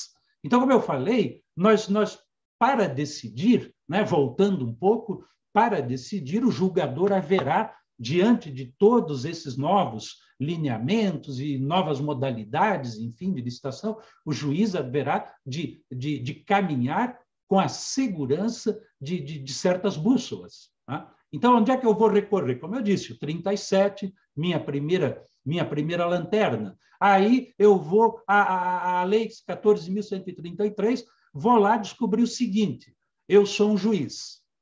eu não tenho a menor ideia do que se trata, do que o que vem a significar um contrato integrado, semi-integrado. Então, graças a Deus, eu, como juiz, vou ter um glossário que o legislador me entregou no artigo 6 a Lei 8666 também já tinha esse glossário, no mesmo artigo 6 só que era um glossário menos, mais tímido, né? mais econômico, com apenas 20, 20 eh, disposições. Essa, ela nos traz um glossário com 60 explicações, 60 definições, porque há, de fato, vários, várias expressões, vários, vários eh, elementos técnicos que eu precisarei me familiarizar. Então, o julgador, primeiro, ele tem que se ambientar com as conceituações, com as definições. Ele vai a esse artigo 6 Muito bem, agora eu já sei a definição desse e daquele, eh, eu já sei o sentido dessa ou daquela expressão, que para mim, julgador, é novidade. Ótimo.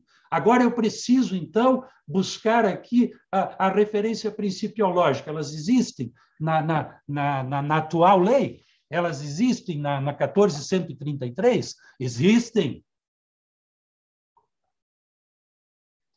Estão ah, alicerçadas, fincadas lá no artigo 5 imediatamente antes né, do glossário. O artigo 5 nos trouxe né, um, um número bastante elevado de princípios. Ele reproduz os princípios do artigo 5 e ainda mais uma cerca de 17 outros princípios, pelo que eu contei, se não me perdi, me ajudem, contei 22 princípios. Né? 22 princípios. E mais, ainda se diz no artigo 5 o juiz também levará em estima as regras da lei de introdução às normas de direito brasileiro. Então, o julgador terá que estar atento a todas essas referências principiológicas do artigo, do artigo 5 somadas a outras indicadas na Lindby. Vejam senhores, né? É, é, é, essa, essa é a minha visão de futuro. Bons advogados poderão, a partir de um discurso principiológico, criar, formatar argumentações uh, em número infinito. Se eu tivesse aqui que pensar lá quando estudamos no primeiro, segundo grau da escola, né, a, a teoria das análises combinatórias e arranjos, né?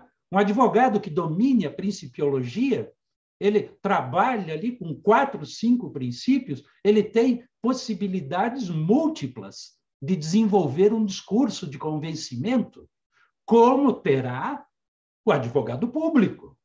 O advogado público também dirá: opa, esse princípio está sendo distorcido pelo adverso. Né? E o juiz terá, mais cedo ou mais tarde, terá de se posicionar. Né? Mas o fato é que agora, para a decisão, o que não falta para o julgador são princípios de referência, são âncoras de segurança. Né? Então, digo, num primeiro momento, Uh, espero que o judiciário funcione como uma válvula supletiva, residual. Seja provocado apenas residualmente. Mas, se provocado for, uh, para bem decidir, ele terá de estar absolutamente em dia, não só com o vocabulário técnico, que nos é explicado no artigo 6, como também com a principiologia, declinada no artigo 5, somada aos vetores né, postos na lei de introdução às normas de direito brasileiro. E mais ainda, né, eu, eu, eu digo ainda que o julgador deverá ter os olhos voltados também, e fecho aqui o trinômio, para o artigo 11, que cuida dos objetivos da licitação. E os objetivos que estão lá no 11, né, resultado mais vantajoso para a administração, tratamento isonômico entre os licitantes e justa competição, impedir-se o sobrepreço, o preço inexequível e o superfaturamento na execução de contratos, e o incentivo à inovação e ao desenvolvimento nacional sustentável. Tudo isso também tendo por pano de fundo aspectos de governança, de integridade, de transparência, respeito a questões ambientais, e quando se fala aqui no princípio do desenvolvimento nacional sustentável, que já se achava presente no 8666, né, o nosso legislador, ele de algum modo pode ser até dizer que estava na vanguarda né, dessa questão, quando hoje uh, vemos né, a presença forte, o compromisso forte do Estado brasileiro frente aos 17 Objetivos de Desenvolvimento Sustentável. Então, eu, eu, eu, eu digo que o julgador terá de ter em mira, né, quando, quando examinar a 11, a 13, a 1433, esses três dispositivos como referências para a formação do seu convencimento. Serão também armas muito relevantes para os atores, para os adversos, tá? que, que, que, que buscarão certamente convencer o julgador. É, é, numa passada de olhos, né, claro que, que ainda não, não vou, não mais que superficial, ah, algumas disposições me chamaram a atenção, e aqui já digo, né, ah, lembrando o bom piloto que nos avisa: olha, já começamos o procedimento de, de descida, porque acho que meu tempo já está, já está ou já esgotou. Né? Mas eu, eu, eu chamaria atenção, eminentes colegas, procuradores, procuradoras, chamaria atenção aqui para alguns tópicos que poderão e continuarão sendo focos de possíveis litígios. Né? No primeiro momento, a regra do artigo 12, inciso 3. É uma regra absolutamente intrigante. Né? Ela nos diz né, que é aquela regra que diz que vai se relevar o desatendimento de exigências meramente formais. Isso, por vezes, vai se traduzir no entendimento não mais que subjetivo. O licitante que perdeu, ele haverá de dizer em recurso administrativo ou em juízo, haverá de sustentar a tese de que aquela não era uma regra meramente formal, e que a decisão, no sentido de que se tratava de uma providência meramente formal, terá repercutido num tratamento anti-isonômico. Então, eu, eu, eu tenho comigo que continuaremos a ter várias disputas em torno da interpretação, e é só o caso a caso que nos dirá. Né? Aqui a situação era mesmo de, de só menos importância formal, ou houve uma certa leniência do administrador, com prejuízo a algum licitante que não, não tenha se sagrado vitorioso. Né? Me chamou a atenção também o artigo 20, até porque a mídia investigativa, os observatórios de gastos públicos, eles estão sendo impiedosos. Me lembrei, lendo o artigo 20, da, da, das matérias divulgadas né, no, no mundo midiático, Olha, o Supremo abriu aí licitação para comprar vinho de primeira qualidade, e bacalhau, e lagosta. O STJ está comprando empadinha de camarão, sei lá o quê. Né? E, e, o artigo 20 ele diz: olha, está vedada a aquisição de artigos de luxo. Né? O, que, o que é o luxo né? Para o prefeito né? de, de, de chique-chique na Bahia? O que é o luxo para o governador do Amazonas, o que é o luxo para o presidente do executivo Bolsonaro, o que é o luxo para o presidente Fux no Supremo, o que é o luxo para o, o, o presidente do Senado no Congresso. Então, e, e, ações populares pipocam em cima dessa discussão. Né? E o legislador aqui foi, foi corajoso, né? disse isso. Não, não se pode adquirir produtos de luxo. Enfim, penso que teremos discussões a esse respeito. A, a, a questão que envolve a contratação direta, esse é um foco inesgotável de lides. Eu penso que a, a, a disciplina que se deu né, na, na 1433 não obviará, não nos eximirá de enfrentar e continuar enfrentando, né, continuar enfrentando a, a, a questão que envolve a dispensa e a inexigibilidade. A, a, inexigibilidade, né, quando eu penso, por exemplo, na contratação é, direta de advogados, a OAB tem se preocupado e, e busca é, providências legislativas para tornar mais livre essa possibilidade de contratação, enfim. Mas eu digo que, lamentavelmente, a meu sentir, esse será mais um daqueles casos que continuará sendo resolvido no varejo. Tá?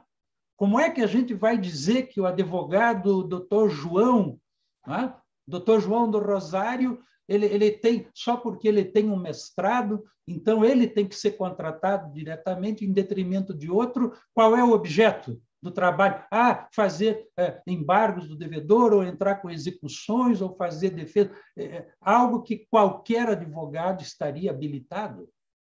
Então, eu penso que aqui dificilmente. Esse é só um exemplo que eu recolhi né, do campo da, da, da, da, da inexigibilidade. Né? A, a, no campo da dispensa, né, nós continuaremos seguramente no, no, no, nos vendo aí de braços com questões relativas a fracionamento né, da licitação.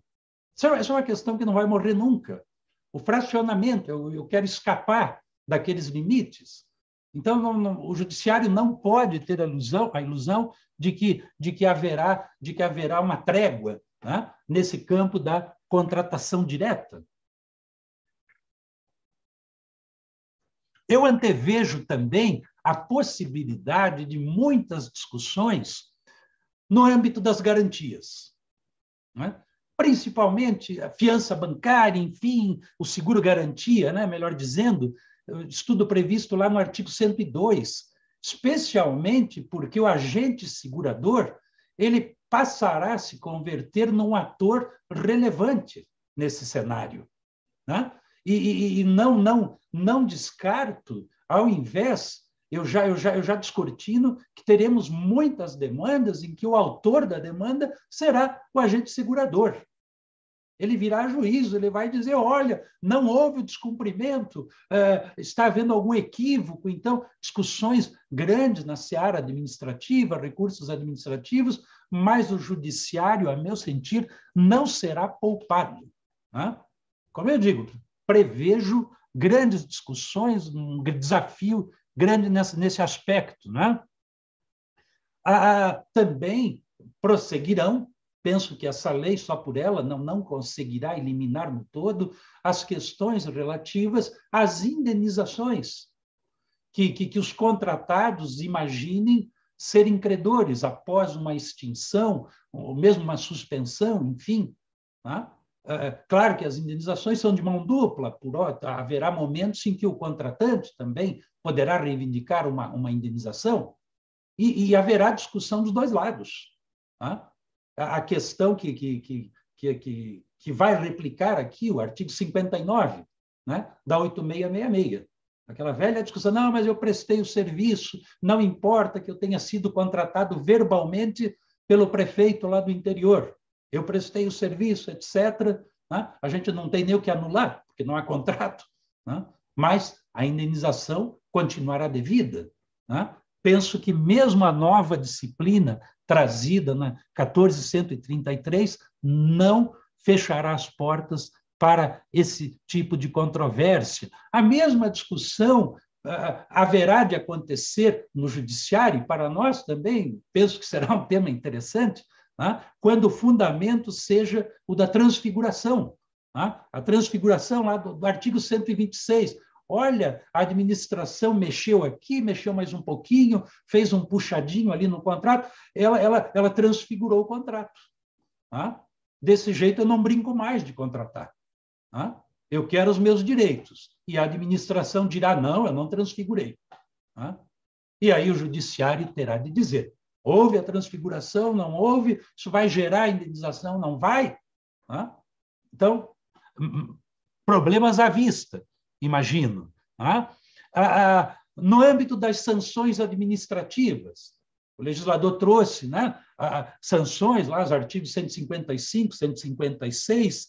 Eu também eh, imagino que haveremos de continuar, aqui eu posso até dizer continuar tendo eh, debates no judiciário continuaremos sendo provocados no campo das infrações relativamente à imposição das cláusulas, das glosas de inidoneidade para contratar, impedimentos para licitar. É? Situações como essa, penso, não. não... Pode ficar aqui fora, pode. Pois não.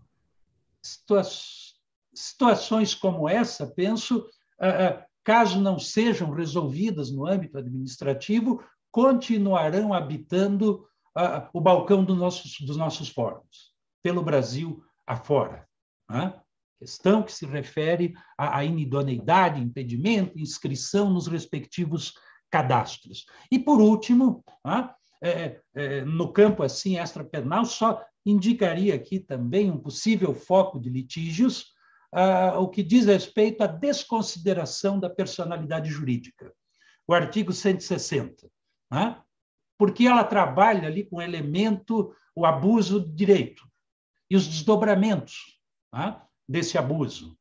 Até onde, quais são os limites, né? até onde eu poderei alcançar o sócio, uma outra empresa, enfim, e, e imagino, né, mais uma vez, que teremos dificuldades, teremos grandes debates no tocante à desconsideração da pessoa jurídica, mas de toda sorte é louvável que o legislador tenha se preocupado com esse tema e, e o tenha incorporado no corpo da legislação.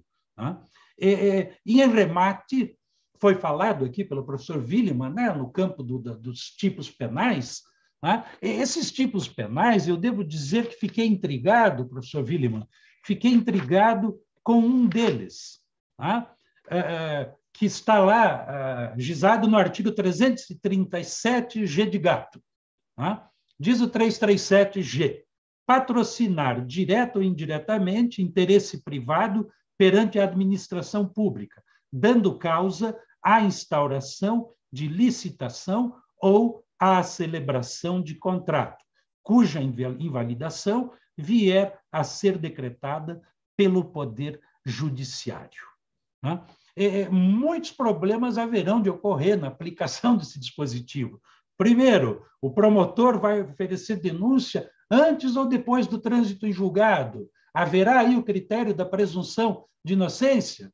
Né? É, é, e, e, a leitura, a dicção do dispositivo, ela, ela, remete a um crime formal, em princípio, patrocinar, direto ou indiretamente, interesse privado perante a administração, dando causa à instauração de licitação ou à celebração, cuja invalidação vier a ser decretada pelo judiciário. E se vier a ser decretada no âmbito administrativo, aí não há crime? Tá? Eu, eu, eu fiquei aqui um pouquinho perturbado com a redação desse tipo penal. Acho que ele pode dar problema para os colegas que atuem na área criminal. Tá? É, eu, eu finalizo aqui agradecendo tá? a, a, a gentileza, a elevada gentileza de todos os que nos ouvem, né? renovando meu agradecimento ao convite generoso do professor Flávio Amaral e, e, e em, em, modo de fecho, né? também agradecendo ao, procurador-geral, doutor Bruno Lugan, né? ao doutor Flávio Willeman, doutor Rodrigo Zambão, a todos os colegas da técnica, né? e, enfim, todos quantos nos ouvem, sintam-se todos por mim abraçados, não tão abraçados nessa época de pandemia, né? mas virtualmente pode. Né? A gente pode virtualmente. Né? E dizer que o STJ, e especialmente eu em particular, eu gostaria muito, sempre e sempre, de poder contar com o comparecimento da Procuradoria-Geral do Rio de Janeiro em meu gabinete. Seja em modo virtual, em modo presencial, nos trazendo subsídios. Ah, eu não tenho nada que fazer lá, não tenho audiência. É, manda um e-mail para mim. Ministro, olha, você escreveu isso lá no acórdão. Acho que não é bem assim. Sabe? O problema é esse, a gente não se conversa muito. Não se, eu não converso com o juiz de segundo grau, de segundo não conversa com o juiz de primeiro, somos todos rigorosamente ilhas, né? cada um na sua casinha. A gente tinha que se conversar mais, especialmente a, os setores públicos, nós todos somos Estado. Né? Muitos dizem, ah, esse juiz é muito, é muito fazendário. Não, não é isso. Né? Eu, de fato, até confesso, né? o meu professor me incutiu, lá no terceiro ano de faculdade, é o bem comum. Direito administrativo é perseguir o bem comum. Hoje está um pouco demodê falar em bem comum, né? Puxa, que cara atrasado falar em bem comum na época do 5G, digital, etc. Né? Mas eu ainda acredito no bem comum como horizonte né? A ser atingido por todos nós, todos nós olhando para essa mesma finalidade, para esse mesmo objetivo. Ninguém é contra ninguém, todos somos a favor do povo brasileiro, coletividade a qual todos nós, servidores públicos, devemos servir. É esse o nosso compromisso. E servir de forma ética, de forma. Uh, até aqui, me servindo das palavras sempre.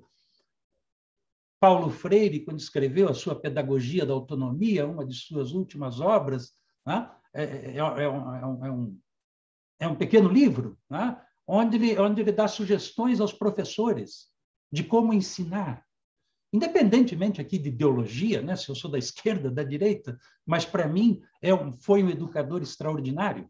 E, e, e num dos capítulos, o professor Paulo Freire diz assim: professor, quando você der aula, né, dê a tua aula orientado por dois critérios: o critério estético e o critério ético.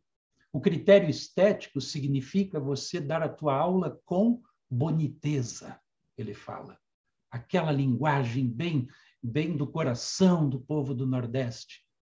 Tá? Então, dê aula de forma bonita, agradável, e dê aula de forma ética. E aí ele traduz a ética como decência. Você seja exerça a tua atividade de forma bonita, bela, até o direito que é tão árido, a gente pode tentar revelar o lado bonito do direito. Nós fizemos a opção por uma faculdade realmente terrível, né? Nossos livros não tinham figurinha, não tinham fotografia, nada que nos agradasse, né? só letra, letra, letra. Mas mesmo assim a gente é capaz de encontrar beleza no direito. E a ética, que é a decência em tudo que fazemos né? seja como, como o julgador, o gestor, o advogado público, que tem o compromisso de defender a, a, o Estado, os cidadãos, defender, portanto, a cidadania. Né? Então, eu deixo essa, essa mensagem, essas palavras do professor Paulo Freire como, como fechamento e agradecendo a todos e a cada um, em meu nome e em nome do Superior Tribunal de Justiça, que estará sempre de portas abertas para recebê-los a todos. Muito obrigado, de coração. Devolvo a palavra ao cerimonial. É, ministro, uma necessidade. É, vocês me escutam? Sim. É, a minha câmera está tá com algum probleminha aqui. Mas é mais uma magnífica aula é, é, mostrando o acerto é, em, em trazê-lo para fazer esse encerramento, quase esse encerramento do curso, mostrando um grande conhecimento é, da legislação. A gente fica, ao contrário do que Vossa Excelência disse, muito tranquilo, sabendo que todas as matérias que chegarão ao STJ é, serão profundamente examinadas por Vossa Excelência, que tem um, um conhecimento é, e uma sabedoria é, que muito nos, nos, nos deixa feliz. É, a, sua, a sua exposição percorreu é, vários tópicos e vários itens que me despertaram questões, suscitaram dúvidas. É, e, e, e, em nome da Procuradoria-Geral do Estado, eu gostaria de, de, agradecer a sua, a sua intervenção, que não foi só uma intervenção jurídica, mas mostrando a racionalidade do julgador e sempre com esse espírito aberto é, que eu já pude testemunhar quando é, é, trabalhamos em conjunto, em parceria na, nas jornadas. Eu queria, antes de passar a palavra é, para o meu querido coordenador Rodrigo Zambão, destacar três pontos da sua fala que me chamaram muita atenção. É, primeiro, a questão realmente cultural de, no Brasil, é, ainda as partes, de um modo geral, isso envolve o setor público, é, terem a, a, a, equivocada ideia de que o judiciário tudo pode tutelar. Nós precisamos de uma tutela externa do judiciário. Isso é uma mudança cultural fundamental. Eu acho que a lei é, é 14.133, ao inserir os métodos de mediação, negociação, o dispute board, a arbitragem, a arbitragem é essa que vem sendo é, validada pelo STJ em vários julgados importantes, a destacar né, a importância do Superior Tribunal de Justiça na implementação efetiva da arbitragem, mas é, é, é, o ministro tem toda a razão quando diz que o judiciário deve ser a última rádio, ou seja, não podemos imaginar, e é preciso mudar essa cultura de que o judiciário é, sempre todas as questões devem ser endereçadas. E eu acredito, ministro, que assim, essa questão da judicialização tem vários fatores, várias causas, mas uma delas tem é, na raiz um problema do direito administrativo brasileiro que, em alguma medida, importou, em alguma medida não, em grande medida, importou a racionalidade do direito administrativo francês, com assimetrias a favor da administração é, em relação a contratos, em relação à responsabilidade civil, em relação a atos, mas não importou a ideia de contencioso administrativo, que na França, em Portugal, na Espanha, Todas essas questões são endereçadas a um contencioso administrativo, não desembocam no judiciário. O Brasil, a gente adotou um sistema misto, em que é, é, acolhemos a estrutura do direito administrativo francês, mas importamos a, a, a, o princípio da jurisdição una, de modo que todos os litígios acabam desembocando no Poder Judiciário. Em alguma medida, a ideia de jurisdição una fez com que nós tivéssemos esquecido da importância do processo administrativo como meio de resolução de conflitos internos é, na administração pública. Então, a sua fala em relação a esse tema, e eu queria dizer que a Procuradoria-Geral do Estado, é, isso o Procurador-Geral é, Bruno Dubé tem incentivado bastante, temos Câmara de Mediação aqui para tentar já resolver os conflitos, estamos investindo é, fortemente é, em arbitragem, né, na, na, nas questões de cláusulas compromissórias em contratos específicos, tudo isso para tentar efetivamente mudar essa cultura que Vossa Excelência apontou com muita precisão e que, e que, e que é, a, lei, a lei ajuda ao tratar e ao disciplinar e ao regular os métodos alternativos é, de solução. Eu não diria nem métodos alternativos, hoje o mais correto é falar métodos adequados de solução de controvérsia, né? não é nem alternativo, é um método adequado. É, também me chamou muita atenção a sua, o seu destaque à LINDB, e nós aqui do, do, do direito administrativo e da Procuradoria-Geral do Estado, é, temos uma, é, um especial interesse na aplicação da LINDB. A LINDB foi uma lei é bastante importante, uma lei pensada por publicistas. Eu sempre gosto de lembrar que foi encaminhada pelo senador Anastasia, mas foi uma lei formulada pelos professores Carlos Arisson de Feld e Floriano de Azevedo Marques Neto, com uma, com uma discussão com toda a comunidade jurídica, Portanto, foi uma lei muito bem pensada e fico muito feliz em ouvir um decisor da sua qualidade é, destacando e ressalvando a importância da LINDB, principalmente do consequencialismo na tomada de decisões, que alcança também a advocacia pública, quando nós também damos um parecer no sentido de anular uma licitação, anular um contrato internamente, nós também aqui temos o mesmo dever de avaliar as consequências, e o artigo 147 da lei trata dessa questão é, é, talvez é, é, operacionalizando um pouco o que a Lindb falou, trazendo lá alguns parâmetros que devem ser observados na definição e na avaliação das consequências. Então, me chamou muita atenção, é, é, de modo positivo, a, a, sua, a sua intervenção ao destacar essa visão do STJ e esse apreço à, à Lindb, que me parece que realmente foi uma lei disruptiva em matéria de direito público. Uma lei, era uma lei necessária. E, por último, a destacar, ministro, é, e acho que, que Vossa Excelência está coberto de razão, quando fala que as questões envolvendo é, exigências formais ainda continuarão a, a, a, a, despertar vários litígios. Aquela questão de saber se o cumprimento de uma forma ou não, e aí eu senti falta é, no artigo 5 que falou de 22 princípios, mas poderia ter explicitado princípio, dois princípios importantes é, é, do processo administrativo: princípio da verdade material e o princípio do formalismo moderado. Eu vejo, ministro, que o artigo 12, inciso 3, nada mais é do que uma densificação do princípio do formalismo moderado. E acredito que o STJ, o Supremo Tribunal Federal e o TCU é, vão continuar, a, a, a, princípio, privilegiando a essência das licitações, que é a competição e a isonomia. E acredito que essas exigências estritamente formais, burocráticas, elas podem ser eventualmente convalidadas, desde que eventualmente não maculem a substância do ato, não maculem a substância da finalidade pública. Então, esses três pontos me chamaram muita atenção e eu não gostaria de, de passar aqui sem, sem destacá-los. E da minha parte, ministro, é, dizer da minha felicidade é, é, em, em tê-lo aqui na manhã de hoje, não só é, é, pela, pelo seu conhecimento jurídico, vasto conhecimento jurídico, pela sua visão é, que muito nos, nos, nos anima em relação à posição é, é, do STJ e principalmente pela sua visão humanística, né? Essa fala final do que é um professor, eu como professor é, já já saio daqui é, elevado em termos de, de, de mais uma lição é, que a gente vem aprendendo nesse curso. De modo que é, não é propriamente uma pergunta que eu tenho a fazer, são só essas, essas considerações que me chamaram a atenção. E, de novo, em meu nome, em nome da Procuradoria-Geral do Estado, agradecer a sua disponibilidade, a sua gentileza e a sua é, competência, que ficou muito claro aqui na, na, na manhã de hoje. É, passo a palavra para o meu querido amigo, coordenador é, Rodrigo Zambão. Obrigado, doutor Fábio. É, tenho muito pouco a acrescentar. Na verdade, o que eu queria era agradecer ao ministro é, pela belíssima exposição, uma exposição caracterizada pela boniteza e pela ética.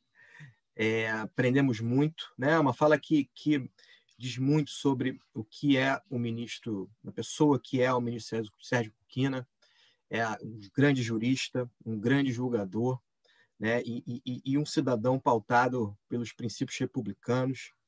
É, isso é, muito nos orgulha tê-lo aqui, ministro. Eu, é, como professor, também aprendi muito e queria destacar só um ponto da, da, da fala do ministro que também me chama muito a atenção. É, eu tenho dito que o controle né? O controle, o controle do futuro ou o futuro do controle é o diálogo. Né? Controle da administração pública ele pressupõe hoje diálogo entre os atores públicos e privados envolvidos. Né? Os órgãos de controle falam muito pouco, né? se comunicam muito pouco, se comunicam mal. Né? Esse diálogo entre instituições de controle precisa ser aperfeiçoado, advocacia pública, Ministério Público, Tribunal de Contas e Poder Judiciário né? Se nós temos um controle consequencialista hoje, né, um, um viés consequencialista no controle, as consequências das decisões devem ser construídas também dialogicamente né, entre todos esses atores envolvidos. Não dá para deixar só na conta do Poder Judiciário, só na conta do Tribunal de Contas, né, a definição desses, dessas consequências. Né? Acho que todos os atores envolvidos devem dialogar e chegar a um consenso daquilo que bem atende, né, daquilo que realiza com efetividade o bem comum né, que é o objetivo de todos nós. É, pode estar demodê, mas na essência é o que todos nós buscamos aqui. Então, ministro, muito obrigado pela sua exposição. É, foi uma, uma, uma manhã maravilhosa, uma manhã leve e de muito aprendizado. Eu passo a palavra agora para o encerramento ao nosso querido Procurador-Geral do Estado, Bruno Dubê. Obrigado, doutor Zambão. Bom, queria é, é, endossar as palavras do Flávio Amaral e do Rodrigo Zambão, agradecendo a presença dos, dos dois professores, meu amigo Flávio Vilma, o ministro Sérgio Cuquina, que eu ainda não tinha tido o privilégio de assistir e fiquei aqui extremamente feliz e revigorado, diria. Estou lendo aqui as mensagens do chat é, eu não consigo, pela agenda, acompanhar todas as, as sessões de aula, mas hoje eu fiz questão de estar presente e queria dizer ao ministro que a Procuradoria-Geral do Estado está à disposição de Vossa Excelência e do Superior Tribunal de Justiça é, em qualquer iniciativa que Vossa Excelência achar necessária. Se porventura nós, do lado de cá, viermos a escrever alguma coisa que o senhor não concorde esteja errado, fique à vontade para me ligar para a gente corrigir o prumo. Mas é muito bom, é muito bom é, ver um julgador da, da altura e da envergadura de Vossa Excelência pensar no, no diálogo, na necessidade de conversa, de diálogo, diálogo em todas as esferas. A gente tem se esforçado muito aqui para dialogar com as instituições, com todos os atores é, públicos e privados, porque, como o doutor Rodrigo salientou, é, eu acho que conversando e dialogando e colocando as regras à mesa, com conversas republicanas, a gente consegue ganhar muito em agilidade e principalmente em eficiência. E logo quando eu cheguei, por é, sugestão do Flávio Amaral Garcia, há quase um ano atrás, a gente colocou, criou aqui no, no, no vinculado ao gabinete do Procurador-Geral o núcleo de autocomposição, que abriga aí três braços importantes de diálogo fora da instância do judiciário para resolver problemas. A gente tem um, um braço aqui para resolver problemas de relacionamento entre servidores, é, a, a CRLS, que é a Câmara de Resolução de Litígios na área da saúde, que esse ano completou mais de 150 mil atendimentos no âmbito da administração, um projeto inovador e premiado pelo Instituto Inovar, inclusive, e a CASC, que é a Câmara Administrativa de Solução de Litígios, que realizou é, o seu primeiro acordo há duas semanas atrás, mas já recebeu quase 10 pedidos de conciliação para a gente solucionar algumas questões que estão há muito é, paradas no âmbito do Poder Judiciário, justamente por ausência de diálogo, na busca pelo senso comum, pelo bem comum, e ajustando, assim, é, grandes problemas da administração pública.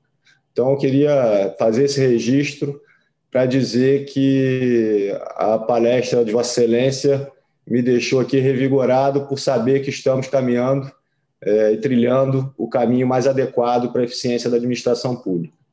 E dizer aos dois que ambos os professores cumpriram as recomendações do, do professor Paulo Freire, que é, expuseram de modo ético e com uma boniteza sublime, que só perdem, me perdoem, para a beleza e pelo, pelo charme da minha sobrinha Olivia Zambão, que nos brindou na tela aí ao longo do curso.